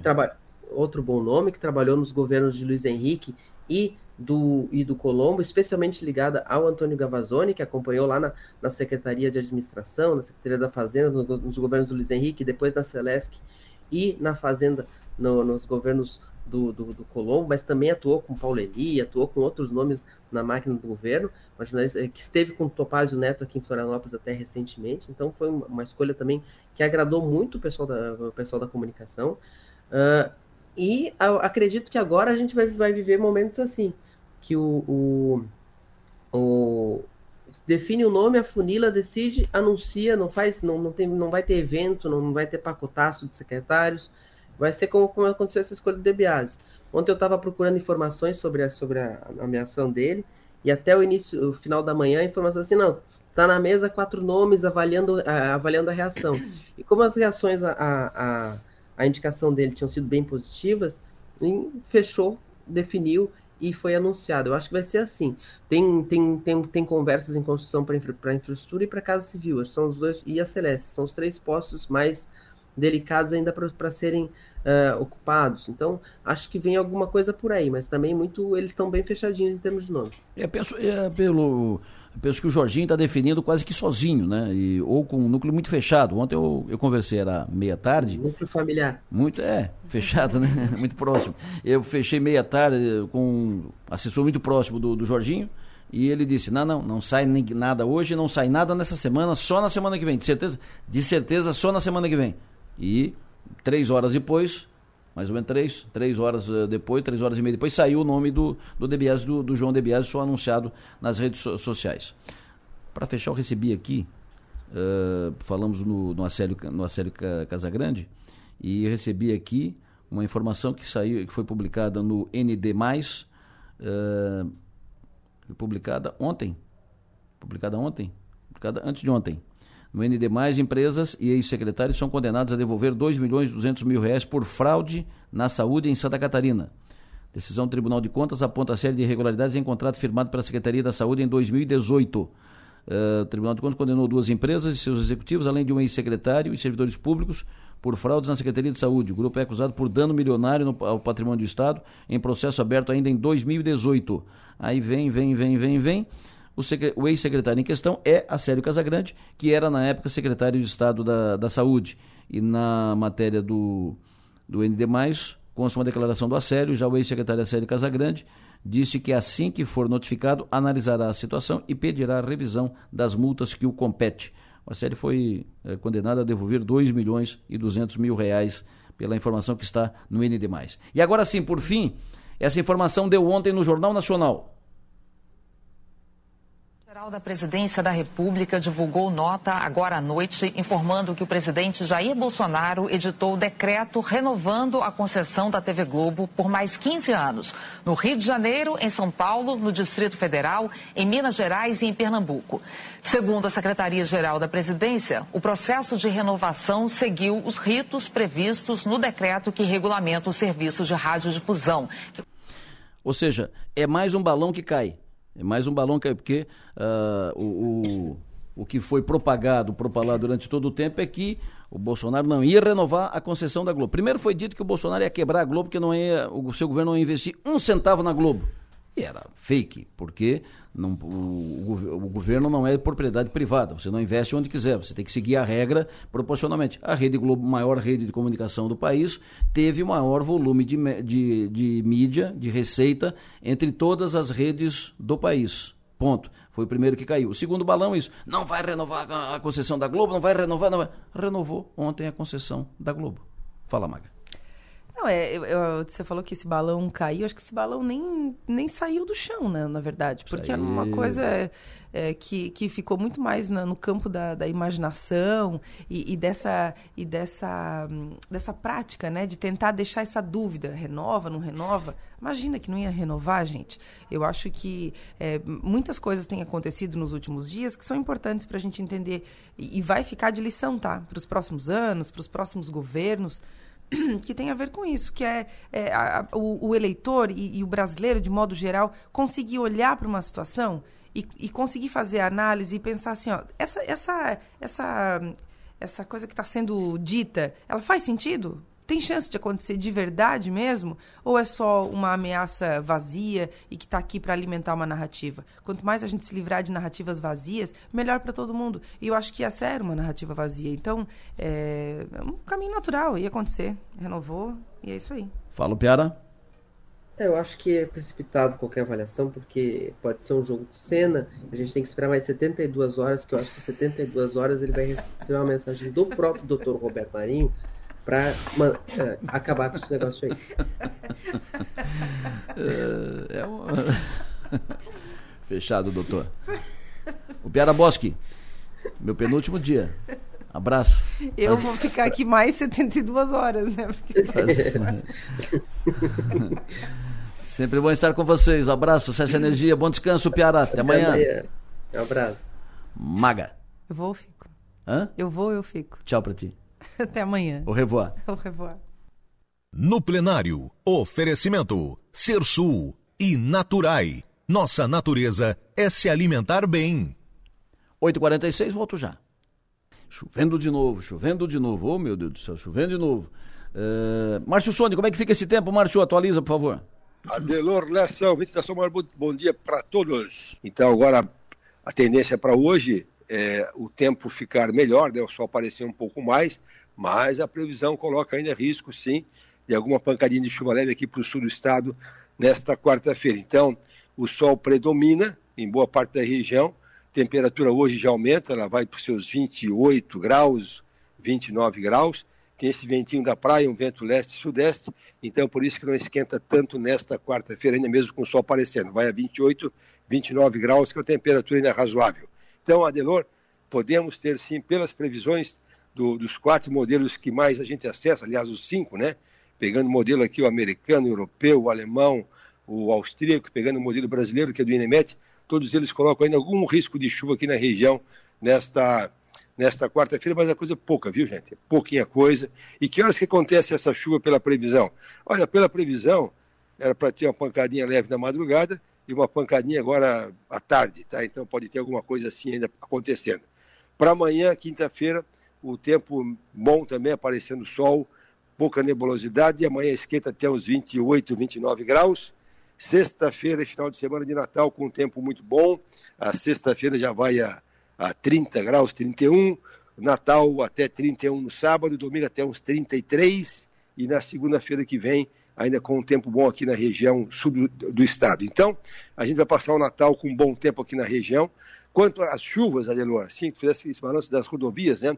Já desde ontem que a chuva ela ficou bem fraca na capital do estado, Ontem a chuva foi um pouco mais intensa na região de Joinville, aqui pegando aqui os dados da Ipagre, ontem ela concentrou-se mais na região de Joinville, mas também só foi ontem, porque agora à noite, noite passada, é, choveu, ainda choveu bem, de Laguna até o, a divisa com, com o Paraná, mas foi uma chuva um pouco mais fraca. Então a tendência agora, eu creio que a, atenuar a chuva, ficar mais fraca em todo o estado e, consequentemente, condições melhores para as rodovias Adelor Lessa. Previsão do tempo. Oferecimento. El Tarquim. Gastronomia e lazer em uma experiência envolvendo fogo e natureza. Linha de Eletros Tramontina é na Via Inox, Avenida Centenário 2505 e Clínica Odontológica Dr. André Lima.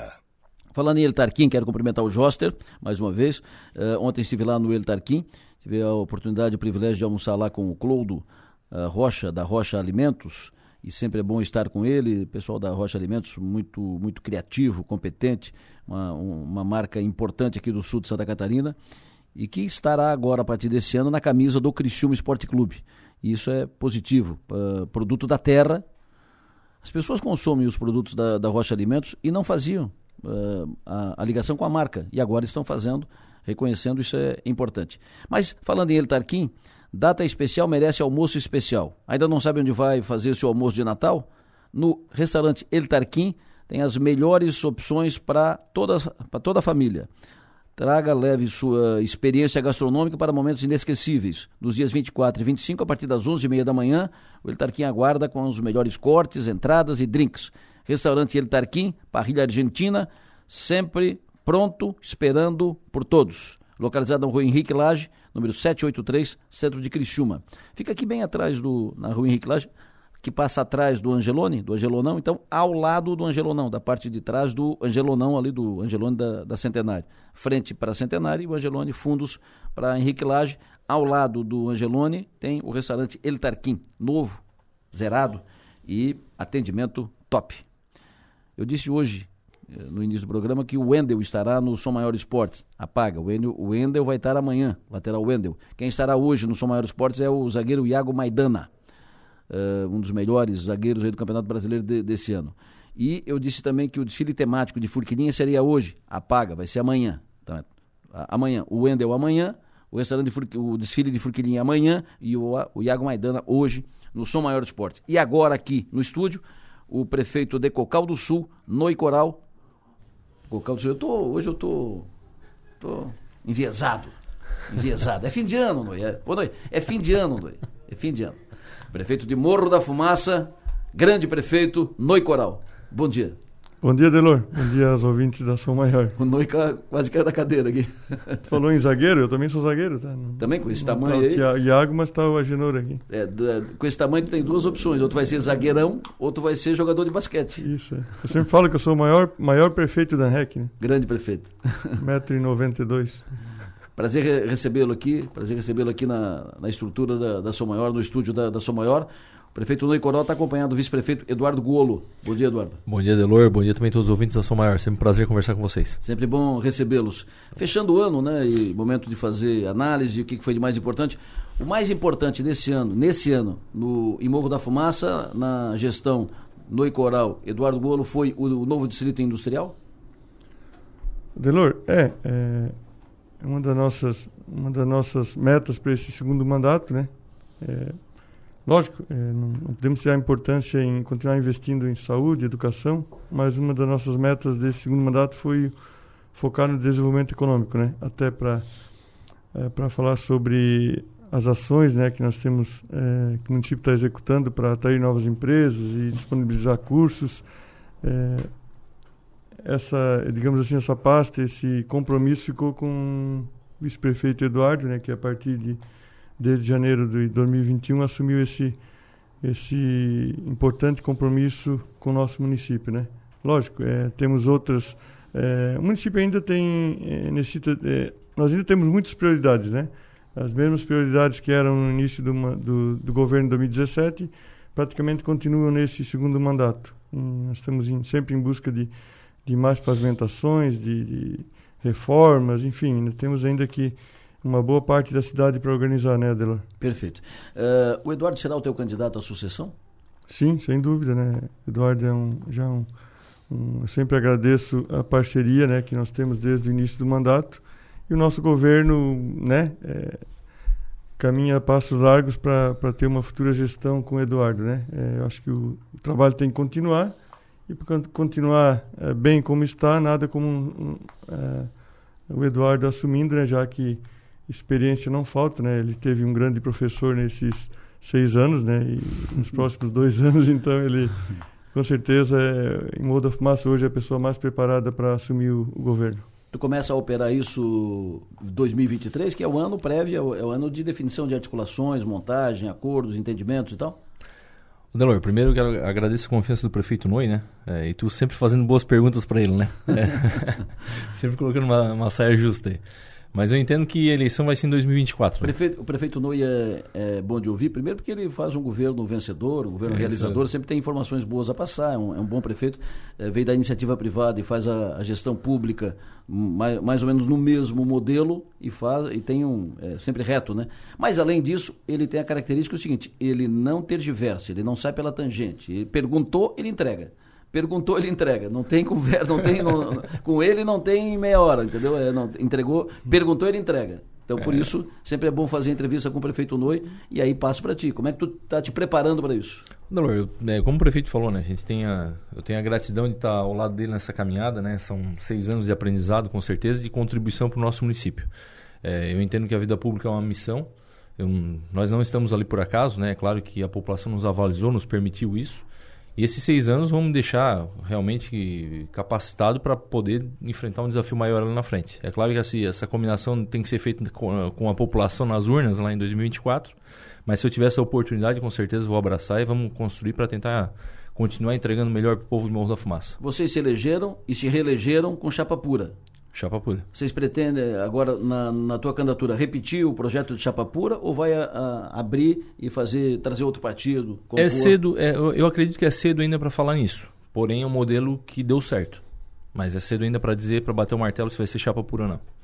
O Noito tem mais um ano de, de mandato, né? Uh, e depois mais dois. É, 2023 e, e, e 24. A, a, gestão pública, Noi, ela te agradou? Uh, é fácil de fazer? Uh, qual é a tua leitura que tu faz depois de seis anos de gestão pública? Tu que é um empresário vencedor na tua, na tua atividade, veio para a primeira experiência política, qual é a tua leitura? Adelor, é, quando eu...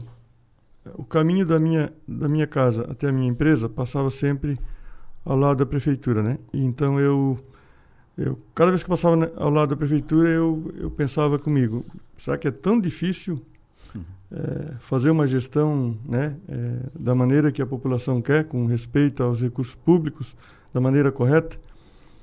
Então, quis Deus que eu que Deus colocou essa missão na, na, na minha vida e, e, pude ver, né, pessoalmente, que é possível. É possível tu fazer uma administração é, pensando unicamente nas pessoas e, na, e no melhor para a tua cidade, né? Sem conchavo político, sem é, dever favor para determinadas famílias ou para determinadas é, pessoas, né? Que, que, que, estão envolvidas na política. Então, eu, nós sempre falávamos na primeira campanha que se fôssemos vencedores, entraríamos eu e o Eduardo na prefeitura. E, e, a partir daí a gente ia fazer uma gestão é, copiando um pouco o que se faz na, na, na, na empresa privada, né? Já que eu tenho é, experiência, a minha experiência é só na voltada à iniciativa privada. Então me surpreendeu é, a maneira de como é, se consegue administrar um município. Me surpreendeu um pouco, né? Eu, eu não imaginava que que seria foi um pouco difícil no início, né? Até nós conhecemos é, de perto como funciona o sistema público, mas a partir do momento que organizamos, é, escolhemos bem né, os nossos, no, nossos parceiros, nossos secretários, diretores, toda a nossa equipe muito técnica, e também encontramos na, na prefeitura também é, ótimos funcionários. Né? Eu digo sempre que a Moda Fumaça é privilegiada na questão funcionário público. São funcionários dedicados, comprometidos né, em todas as áreas, e a partir daí, então, eu digo que, que é fácil administrar o município. Talvez é, por ter implantado o meu jeito de governar, né? Mas é, mesmo sendo fácil, né? Eu sempre digo que é, eu não perco sono por estar na prefeitura, mas a política não, não, digamos assim, não entrou na minha cabeça. Não me adaptei à, à política, então, a partir do momento que eu, eu deixo o governo em 2024, dificilmente eu eu volto à política, né? Eu vou seguir no meu caminho, tal. Acho que há oito anos já foi de dedicação, já foi já foi bom para minha vida, foi bom para o município, né? Eu estarei sempre acompanhando de perto, né? Sempre ajudando no que for possível, mas é, como você perguntou, não a política não não me adaptei muito à política, não. E interessante ouvir isso, porque a gente sempre, normalmente, ouve de, de pessoas que eh, não acompanham muito de perto, que tem a, a, ficam de longe, entendem o seguinte, política é assim, tu pode até ser bom, mas depois tu entra na política acaba te contaminando, porque tem que, tem que fazer conchavo, tem que comprar voto, tem que fazer... Entra na, na regra uh, tradicional, do modelo tradicional, modelo uh, manchado, marcado, contaminado tu fez um caminho de, diferente. Ou seja, é possível fazer um caminho diferente longe disso, afastado disso. Sim, Adelor. É, infelizmente, é, precisa ainda.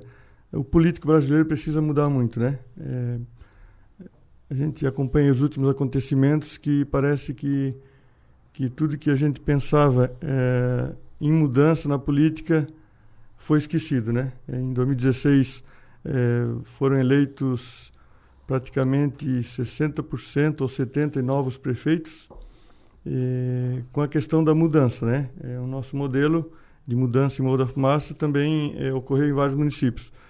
Só que a partir dessa última eleição, isso tudo parece que foi jogado no lixo. Né? Essa, essa cultura do eleitor de votar pela mudança foi um pouco esquecida. Né? Então, isso é o que me decepciona. Né? É, eu penso sempre que se a administração municipal é, administração estadual e federal fosse é, feita é, com, mes com o mesmo respeito e dedicação e comprometimento que nós fizemos em Morro da Fumaça, com certeza o, o Brasil seria bem melhor, né? Perfeito. Eh, quais são, no, no teu entendimento, Eduardo, quais são os principais atos, as principais ações, o, quais são as principais marcas que ficam a, até agora do governo de, de, vocês em Morro da Fumaça, especialmente nesse ano 2022? Esse ano 2022, Adelor, eu acho que fica essa questão do é, da estruturação da cidade para receber novos investimentos. Né?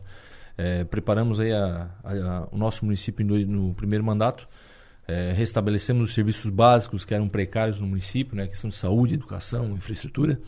E agora, e agora no segundo mandato, eu acho que a cidade está pronta para realmente receber novos investimentos e atrair, é, fazer com que a, a, nossa cidade cresça economicamente e, enfim, com novos negócios. Acho que é uma, vai ser a grande marca do governo.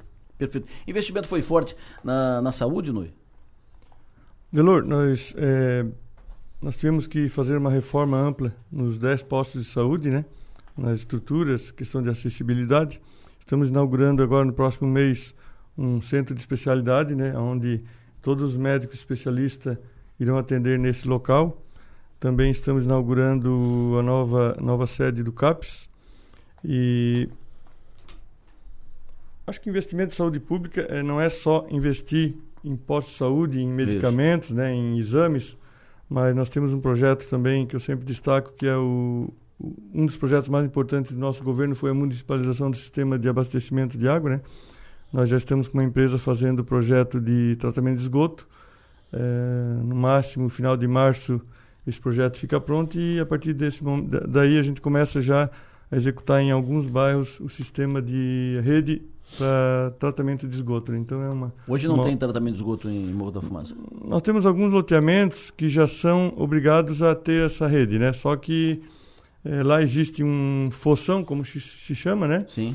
E, e, ainda não é feito tratamento adequado. E a partir do momento que nós iniciarmos esse projeto, a gente também estará adquirindo um caminhão limpa-fossa para também é, colocar esse tratamento no, no interior, né?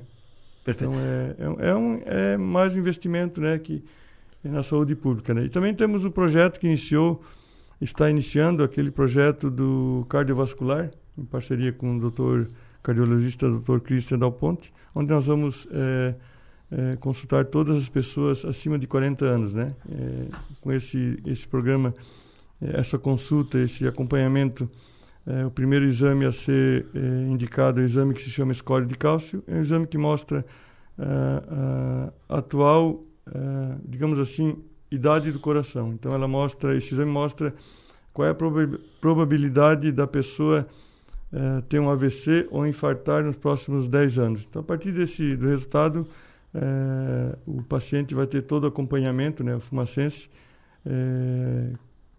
por responsabilidade da Secretaria de Saúde. Então, esse é um, é um, é um programa inédito aqui no Sul, digamos assim, talvez até no Sul do Brasil, né? Qual é a relação do município, do governo municipal, da prefeitura com o hospital de, de Morro da Fumaça? Há muitas reclamações sobre o SUS, nós temos uma fila enorme de cirurgia eletiva. A prefeitura aporta recurso no, no hospital de Morro da Fumaça? É, a prefeitura tem um convênio com o hospital, né, para urgência e emergência, né? Já que nós não temos postos de saúde aberto 24 horas, então a população tem esse acesso ao hospital com o convênio que a prefeitura tem, né? É em torno de 80 mil por mês, se não me engano, agora talvez hum. tenha um reajuste, né? Perfeito. Eduardo, falou em geração de emprego e renda. Como?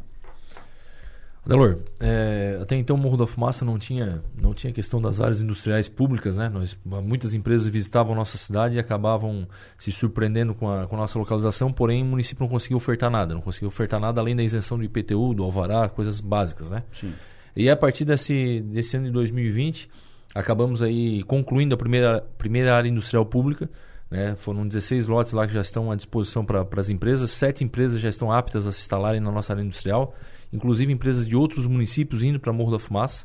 É, o prefeito Noe, nesses dois anos, também adquiriu mais 20 hectares, também muito bem localizados, próximo à rodovia Genésio Mazon, que com certeza será um diferencial para os empresários do, do, que queiram se instalar na, na, nossa cidade. Eu digo isso porque, logisticamente falando, Morro da Fumaça é bem localizada. Né? Temos bem. uma malha, uma malha via, rodoviária lá também que atende muito bem a nossa necessidade, e isso aí acaba sendo um diferencial.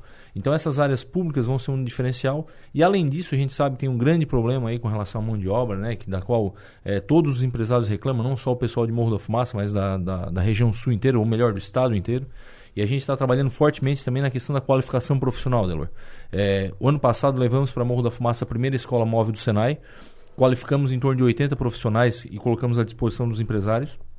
Esse ano, repetimos novamente a escola móvel do Senai, inclusive a formatura foi ontem, com mais de 74 alunos formados. E nesse meio período, nós também formamos, é, montamos uma escola, é, de, uma escola permanente de qualificação profissional para o pessoal da confecção e facção. Por que confecção e facção? Porque é o segmento que mais emprega na cidade. E como tem muitas pessoas de outros estados, de outros municípios indo para Morro da Fumaça, muitas vezes chegam ali sem ter de fato uma profissão. Aí a, dona, a, a, mulher, geralmente, ela procura essa escola profissional, já tem vaga aberta de imediato, ela começa a, a se preparar e tem emprego já à disposição para ela. Então a gente está tra trabalhando muito nessa questão da qualificação profissional, em conversa com os empresários da cidade, agora especialmente através da SINF, também a Associação Empresarial que foi formada neste ano em Morro da Fumaça. E paralelo a isso também a gente está em conversa com os empresários, apresentando o nosso município, né, apresentando nosso, as nossas potencialidades. Perfeito. Olha, é sempre bom conversar com, com vocês, é sempre bom falar da, da gestão de vocês em, em, Morro da Fumaça. Gestão técnica positiva, gestão boa que estão fazendo em, em Morro da Fumaça. Sempre à disposição por aqui. Feliz Natal, um ótimo Natal para vocês e que um ano, um, ano, um ano novo que venha que seja maravilhoso. Abraço. Obrigado por ter vindo aqui. Sempre Delor, bom recebê-los. Nós que agradecemos, é sempre importante a, a parceria, né? E aproveitar para, em nome do nosso governo, desejar a todos, né, a, a sua equipe e a todos os ouvintes um Feliz Natal e que 2023 seja um ano de, de conquista, né? um ano de paz e de realizações. Um grande abraço a todos. Eduardo, prazer te receber, querido. Opa, sempre prazer também, Adelor. Então, muito obrigado pelo espaço mais uma vez, né? Imagina, sempre Desejo também um Feliz Natal para ti, para toda a equipe da Som Maior, especialmente Feliz Natal para a população de Morro da Fumaça, né? Da qual nos compreende, nos ajuda e nos acompanha nessa caminhada. Não só um Feliz Natal, mas um 2023 muito próspero para todos nós. Muito obrigado. É por aí. Eu volto em seguida, depois do intervalo, para a última parte do programa de hoje. Está um tempo ainda fe, fe, fechado, né? um tempo feio aqui na, na região. Estava uh, chovendo mais forte agora, agora parou de novo. Né? Está diminuindo, o mar está prevendo que vai, vai voltar o sol e as, as estradas né, estão melhores do que ontem. As serras são liberadas para o tráfego. Uh, Morro dos Cavalos, que era o maior problema para quem ia a Florianópolis, o Morro dos Cavalos continua em meia pista, só um lado do, da BR-101 está liberado, então esse lado divide norte e sul, norte e sul, a outra, a outra parte está tá, tá fechada por causa da, das condições, risco de desabamento e tal. Não há previsão de liberação da BR completa, de toda a BR ali no Morro dos Cavalos. Lá no Morro do Boi, para quem vai adiante, vai a Joinville, Balneário Camboriú, Morro do Boi está liberado. É, mas muito tráfego intenso, água pode fechar de novo, não pode. Enfim, tá, tá confuso, tá confuso. O ideal ainda é evitar viajar. Ainda é. Se puder, não viaja porque as estradas estão complicadas. Mas o Enio vai atualizar tudo isso em detalhes daqui a pouco no Conexão Sul. Agora eu quero saber do pessoal do comércio, como é que está a movimentação, nós estamos na porta do Natal, como é que está a movimentação no comércio de Criciúma, comércio de Araranguá, como é que está a movimentação na região? Trago ao programa o presidente da CDL Criciúma, Tiago Marangoni. Ô presidente, como é que vai? Feliz Natal! Bom dia, Feliz Natal, um prazer estar falando com vocês aí, Adelor. Sempre bom te ouvir. Realmente, cara, a gente tem aí um desafio muito grande, né? Estava falando aí da, das estradas paradas, né? Isso. Isso para o comércio é uma coisa muito complicada, né? Porque realmente quem trabalha com e-commerce ou logística, os presentes é, vão demorar para chegar. Então, realmente, a gente torce para que se desbloqueie aí essas rodovias o mais rápido possível, né? E Isso. que a coisa possa fluir, né? Exatamente. Como é que está a movimentação no, no comércio de Criciúma nesse período pré-natal e os horários, o Tiago? Sempre as pessoas estão de olho, tem gente que trabalha o dia inteiro, tem que comprar presente e tal. Os horários no comércio de Criciúma agora até o sábado, como é que vai ser? Os horários agora a gente está trabalhando até às 10 da noite, comércio de Criciúma. É, a gente sabe que esse é a, é a principal data né, que os consumidores saem para fazer suas compras. Mais de 50% dos consumidores deixam para fazer suas compras nos últimos dias. Então, esse é o período que o varejo ele tem que estar aberto, recebendo e poder entregar uma experiência muito boa para o cliente. Então, aí a gente vai estar trabalhando até as 22 horas, até sexta-feira. E dia 24, sábado, a gente vai estar trabalhando até as 17 horas. Então, grande oportunidade aí para os consumidores aproveitarem fazer as compras aqui em Criciúma, que é um grande polo comercial.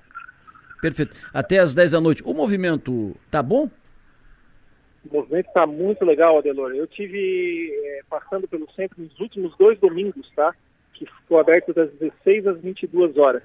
Um movimento bem legal. Primeiro domingo tivemos um movimento intenso na cidade. É, tinha fila no centro, foi bem bacana. E no último domingo de chuva, apesar da chuva, também teve um movimento bem legal. A gente viu aí que os consumidores não estão deixando para a última hora. Isso é muito bom para garantir os seus presentes. E a gente está com uma expectativa bem positiva, tá, Delor? Nós estamos aí com a nossa promoção Rascou, Achou, Ganhou, que a cada 100 reais em compra, o consumidor aí ganha já um vale compras, né? ele concorre ao vale compras, então vai raspar ali, vai achar. Isso é muito legal porque acaba aí dinamizando muito o nosso comércio, né? E a gente tem a expectativa que essa raspadinha gira em torno de 20 milhões na nossa, na nossa cidade. Então, é, expectativa muito boa para essa semana. A gente sabe que agora aí é a semana derradeira aí que vai ter a maior número de vendas e concentração de pessoal para comprar. Perfeito. Tiago, sucesso aí, viu, Tiago? Parabéns pelo trabalho que vocês fazem aí na, na CDL e sempre bom ouvi-lo e que seja um período mágico. Abraço, sucesso e energia. Maravilha, Feliz Natal a todos, bom trabalho. Abraço, ho, ho, ho. 924 de Criciúma, vamos para Araranguá, Cidade das Avenidas. Presidente da CDL de Araranguá, Everaldo João, bom dia. Bom dia, Débora, bom dia a todos. Everaldo, como é que está o, o, Natal, comércio de, de Araranguá? Quais são os horários nessa época do ano até o sábado? Tirando o susto do inverno em pleno, em pleno dezembro e chuvas. É verdade. A partir de ontem as coisas entraram no ânimo normal da época, né? Nós temos horários até, o nosso horário até às 22, até sexta-feira, e no sábado o comércio vai apenas até às 17 horas. Perfeito. Everaldo, como é que está o movimento? Ontem, Adelor, ontem foi algo assim impressionante. Né? Parece que as pessoas, opa, podemos sair para as ruas. A cidade foi invadida. O comércio muito movimentado, porque ontem já teve uma tarde com sol, a noite agradável, clima bom. Então, a movimentação foi muito grande mesmo. Nós estamos, estamos de certa forma, assim, é, vamos dizer, conformados, porque temos um, uma campanha muito forte de premiação. Isso está levando as compras, né? O, o, público, de uma forma geral, atrativo, inclusive, para a região, né? É, para ter uma ideia, serão mais de 110 prêmios uh, começando com valores mínimos de 500 reais. São 50 vales compras de 500 reais, 20 vales compras de mil reais, 20 bicicletas top de linha, 20 smartphones e quatro motocicletas. É uma premiação fabulosa, é, que o mínimo que ganha já é um prêmio agradável, né? um prêmio atrativo. Então isso é um aditivo especial para o comércio local e a gente percebe que existe uma adesão, né, vendo as pessoas estão vindo para a cidade e aproveitar as compras, né? Claro. Perfeito, Everaldo. Uh, que seja um ano, um, um Natal maravilhoso, uh, com muito muita energia, com muita luz a todos, e que seja um Natal de belo movimento aí no, no comércio, que o comércio consiga vender e que as pessoas consigam ter renda, receita para comprar os seus, os seus presentes, enfim, que seja um Natal positivo para todos. Como é que foi o Natal para ti, Everaldo? Tu que é nosso companheiro de, de rádio aqui, agora saindo da condição de. saindo da cadeira de presidente da, da CDL, vem para cá, pro, pro, lado de cá. Como é que foi o Natal para ti? Uh, e mais um ano que estás conosco aqui na, na Sou Maior. Para quem não está ligado, o Everaldo lá, presidente da CDL, é o mesmo Everaldo João aqui do, uh, do, seu, do, do, seu programa de música, né? o seu encontro aqui da, da Sou Maior, que vai pro ar em seguida aqui. Eu termino o programa, entrego o microfone para o Everaldo. Como é que foi mais um ano, Everaldo, fazendo seleção de músicas, uh, esse, esse, trabalho? Estás conosco desde quando nós assumimos a, a Sou Maior lá atrás? Ó, já são quase 20 anos, né? É um trabalho gratificante, né? Trabalho Aliás, não é trabalho, né? É, é só alegria. É, é, é, um hobby gostoso, é, trabalhar com música, trabalhar com alegria, levar emoção, levar uh, sensibilidade às pessoas, né, chamar a atenção por algum detalhe de uma música, ou uma frase de uma outra, uma melodia de, de, de, de uma cá, um, um arranjo, enfim, isso tudo nos dá muita alegria. Nós tivemos mais um ano feliz junto à Sua Maior, nós estamos aí muito uh, gratificados de, de, estar tanto tempo contigo aí, tanto tempo com vocês na sua maior e sendo acompanhados pelos ouvintes da sua maior, que é um, um ouvinte exigente, um ouvinte uhum. qualificado, vamos dizer assim, e isso nos dá muita, muita alegria, né? É, acho que estamos aí tentando, acho que tentando ficou, ficou esquisito, mas estamos sim buscando fazer o melhor para que estejamos à altura do que nos acompanham na rádio. Como é que tu escolhe essas músicas, Everaldo? Adelo, a, primeiro nós temos um perfil da emissora, que a emissora, como disse, ela tem um público exigente. Então, para te uh, oferecer algo para esse público, tem que ter no mínimo critério, vamos dizer assim, aguçado. Então, buscamos sempre algo que tenha a ver com esse público. Depois, nós temos o nosso, vamos dizer assim, gosto pessoal uh, atrelado, associado com esse perfil. É assim que a gente busca. Temos muitas remembers, né? muitas músicas que vamos buscar no passado para contar alguma história, ou contar, como eu falei, algum detalhe que ela envolve. E alguns lançamentos, coisas inéditas, coisas desconhecidas, que às vezes passam desapercebida pelo grande público, a gente tem ouvido que às vezes sintoniza essa canção ou aquela outra mais uh, comovente ou mais emocional. Enfim, a gente vai ah, fazendo aí essa essa busca e oferecendo para que as pessoas degustem, né? Legal. Everaldo, é sempre bom tê-lo conosco, um privilégio para sua maior tê-lo conosco. E muito obrigado pela entrevista e parabéns pelo trabalho que está fazendo aí no comando da CDL de Araranguá. Abraço. Obrigado, Adelô. Obrigado. Deixa eu aproveitar para desejar a todos um Feliz Natal, um ano novo cheio de alegrias. Afinal de contas, todo o trabalho que a gente faz na CDL e aqui na emissora é para as pessoas, né? Então, o que a gente quer é a alegria, é a felicidade de todos. Um Feliz Natal a todos, Feliz Natal à sua família, família sua maior e tudo de bom. Tamo junto. Muito obrigado. Everaldo João falando conosco, o Everaldo João, presidente da CDL, que é o Everaldo João do Encontro. Programa que vai para o ar agora. O Everaldo vai, vai para o ar agora, aqui na sequência, na, antes do Conexão Sul, Everaldo João com o Encontro. Mas antes eu quero desejar a todos um ótimo dia. Lembrando sempre que o nosso papel nessa vida é ser e fazer feliz. Agradecer a audiência e a interação de todos vocês, todos vocês. É muito bom estar aqui. Amanhã, meu último programa do ano, depois eu entro num período de férias. Então vamos fazer amanhã um programa especial, especialaço. Abraço, sucesso e energia, tamo junto, até mais tarde.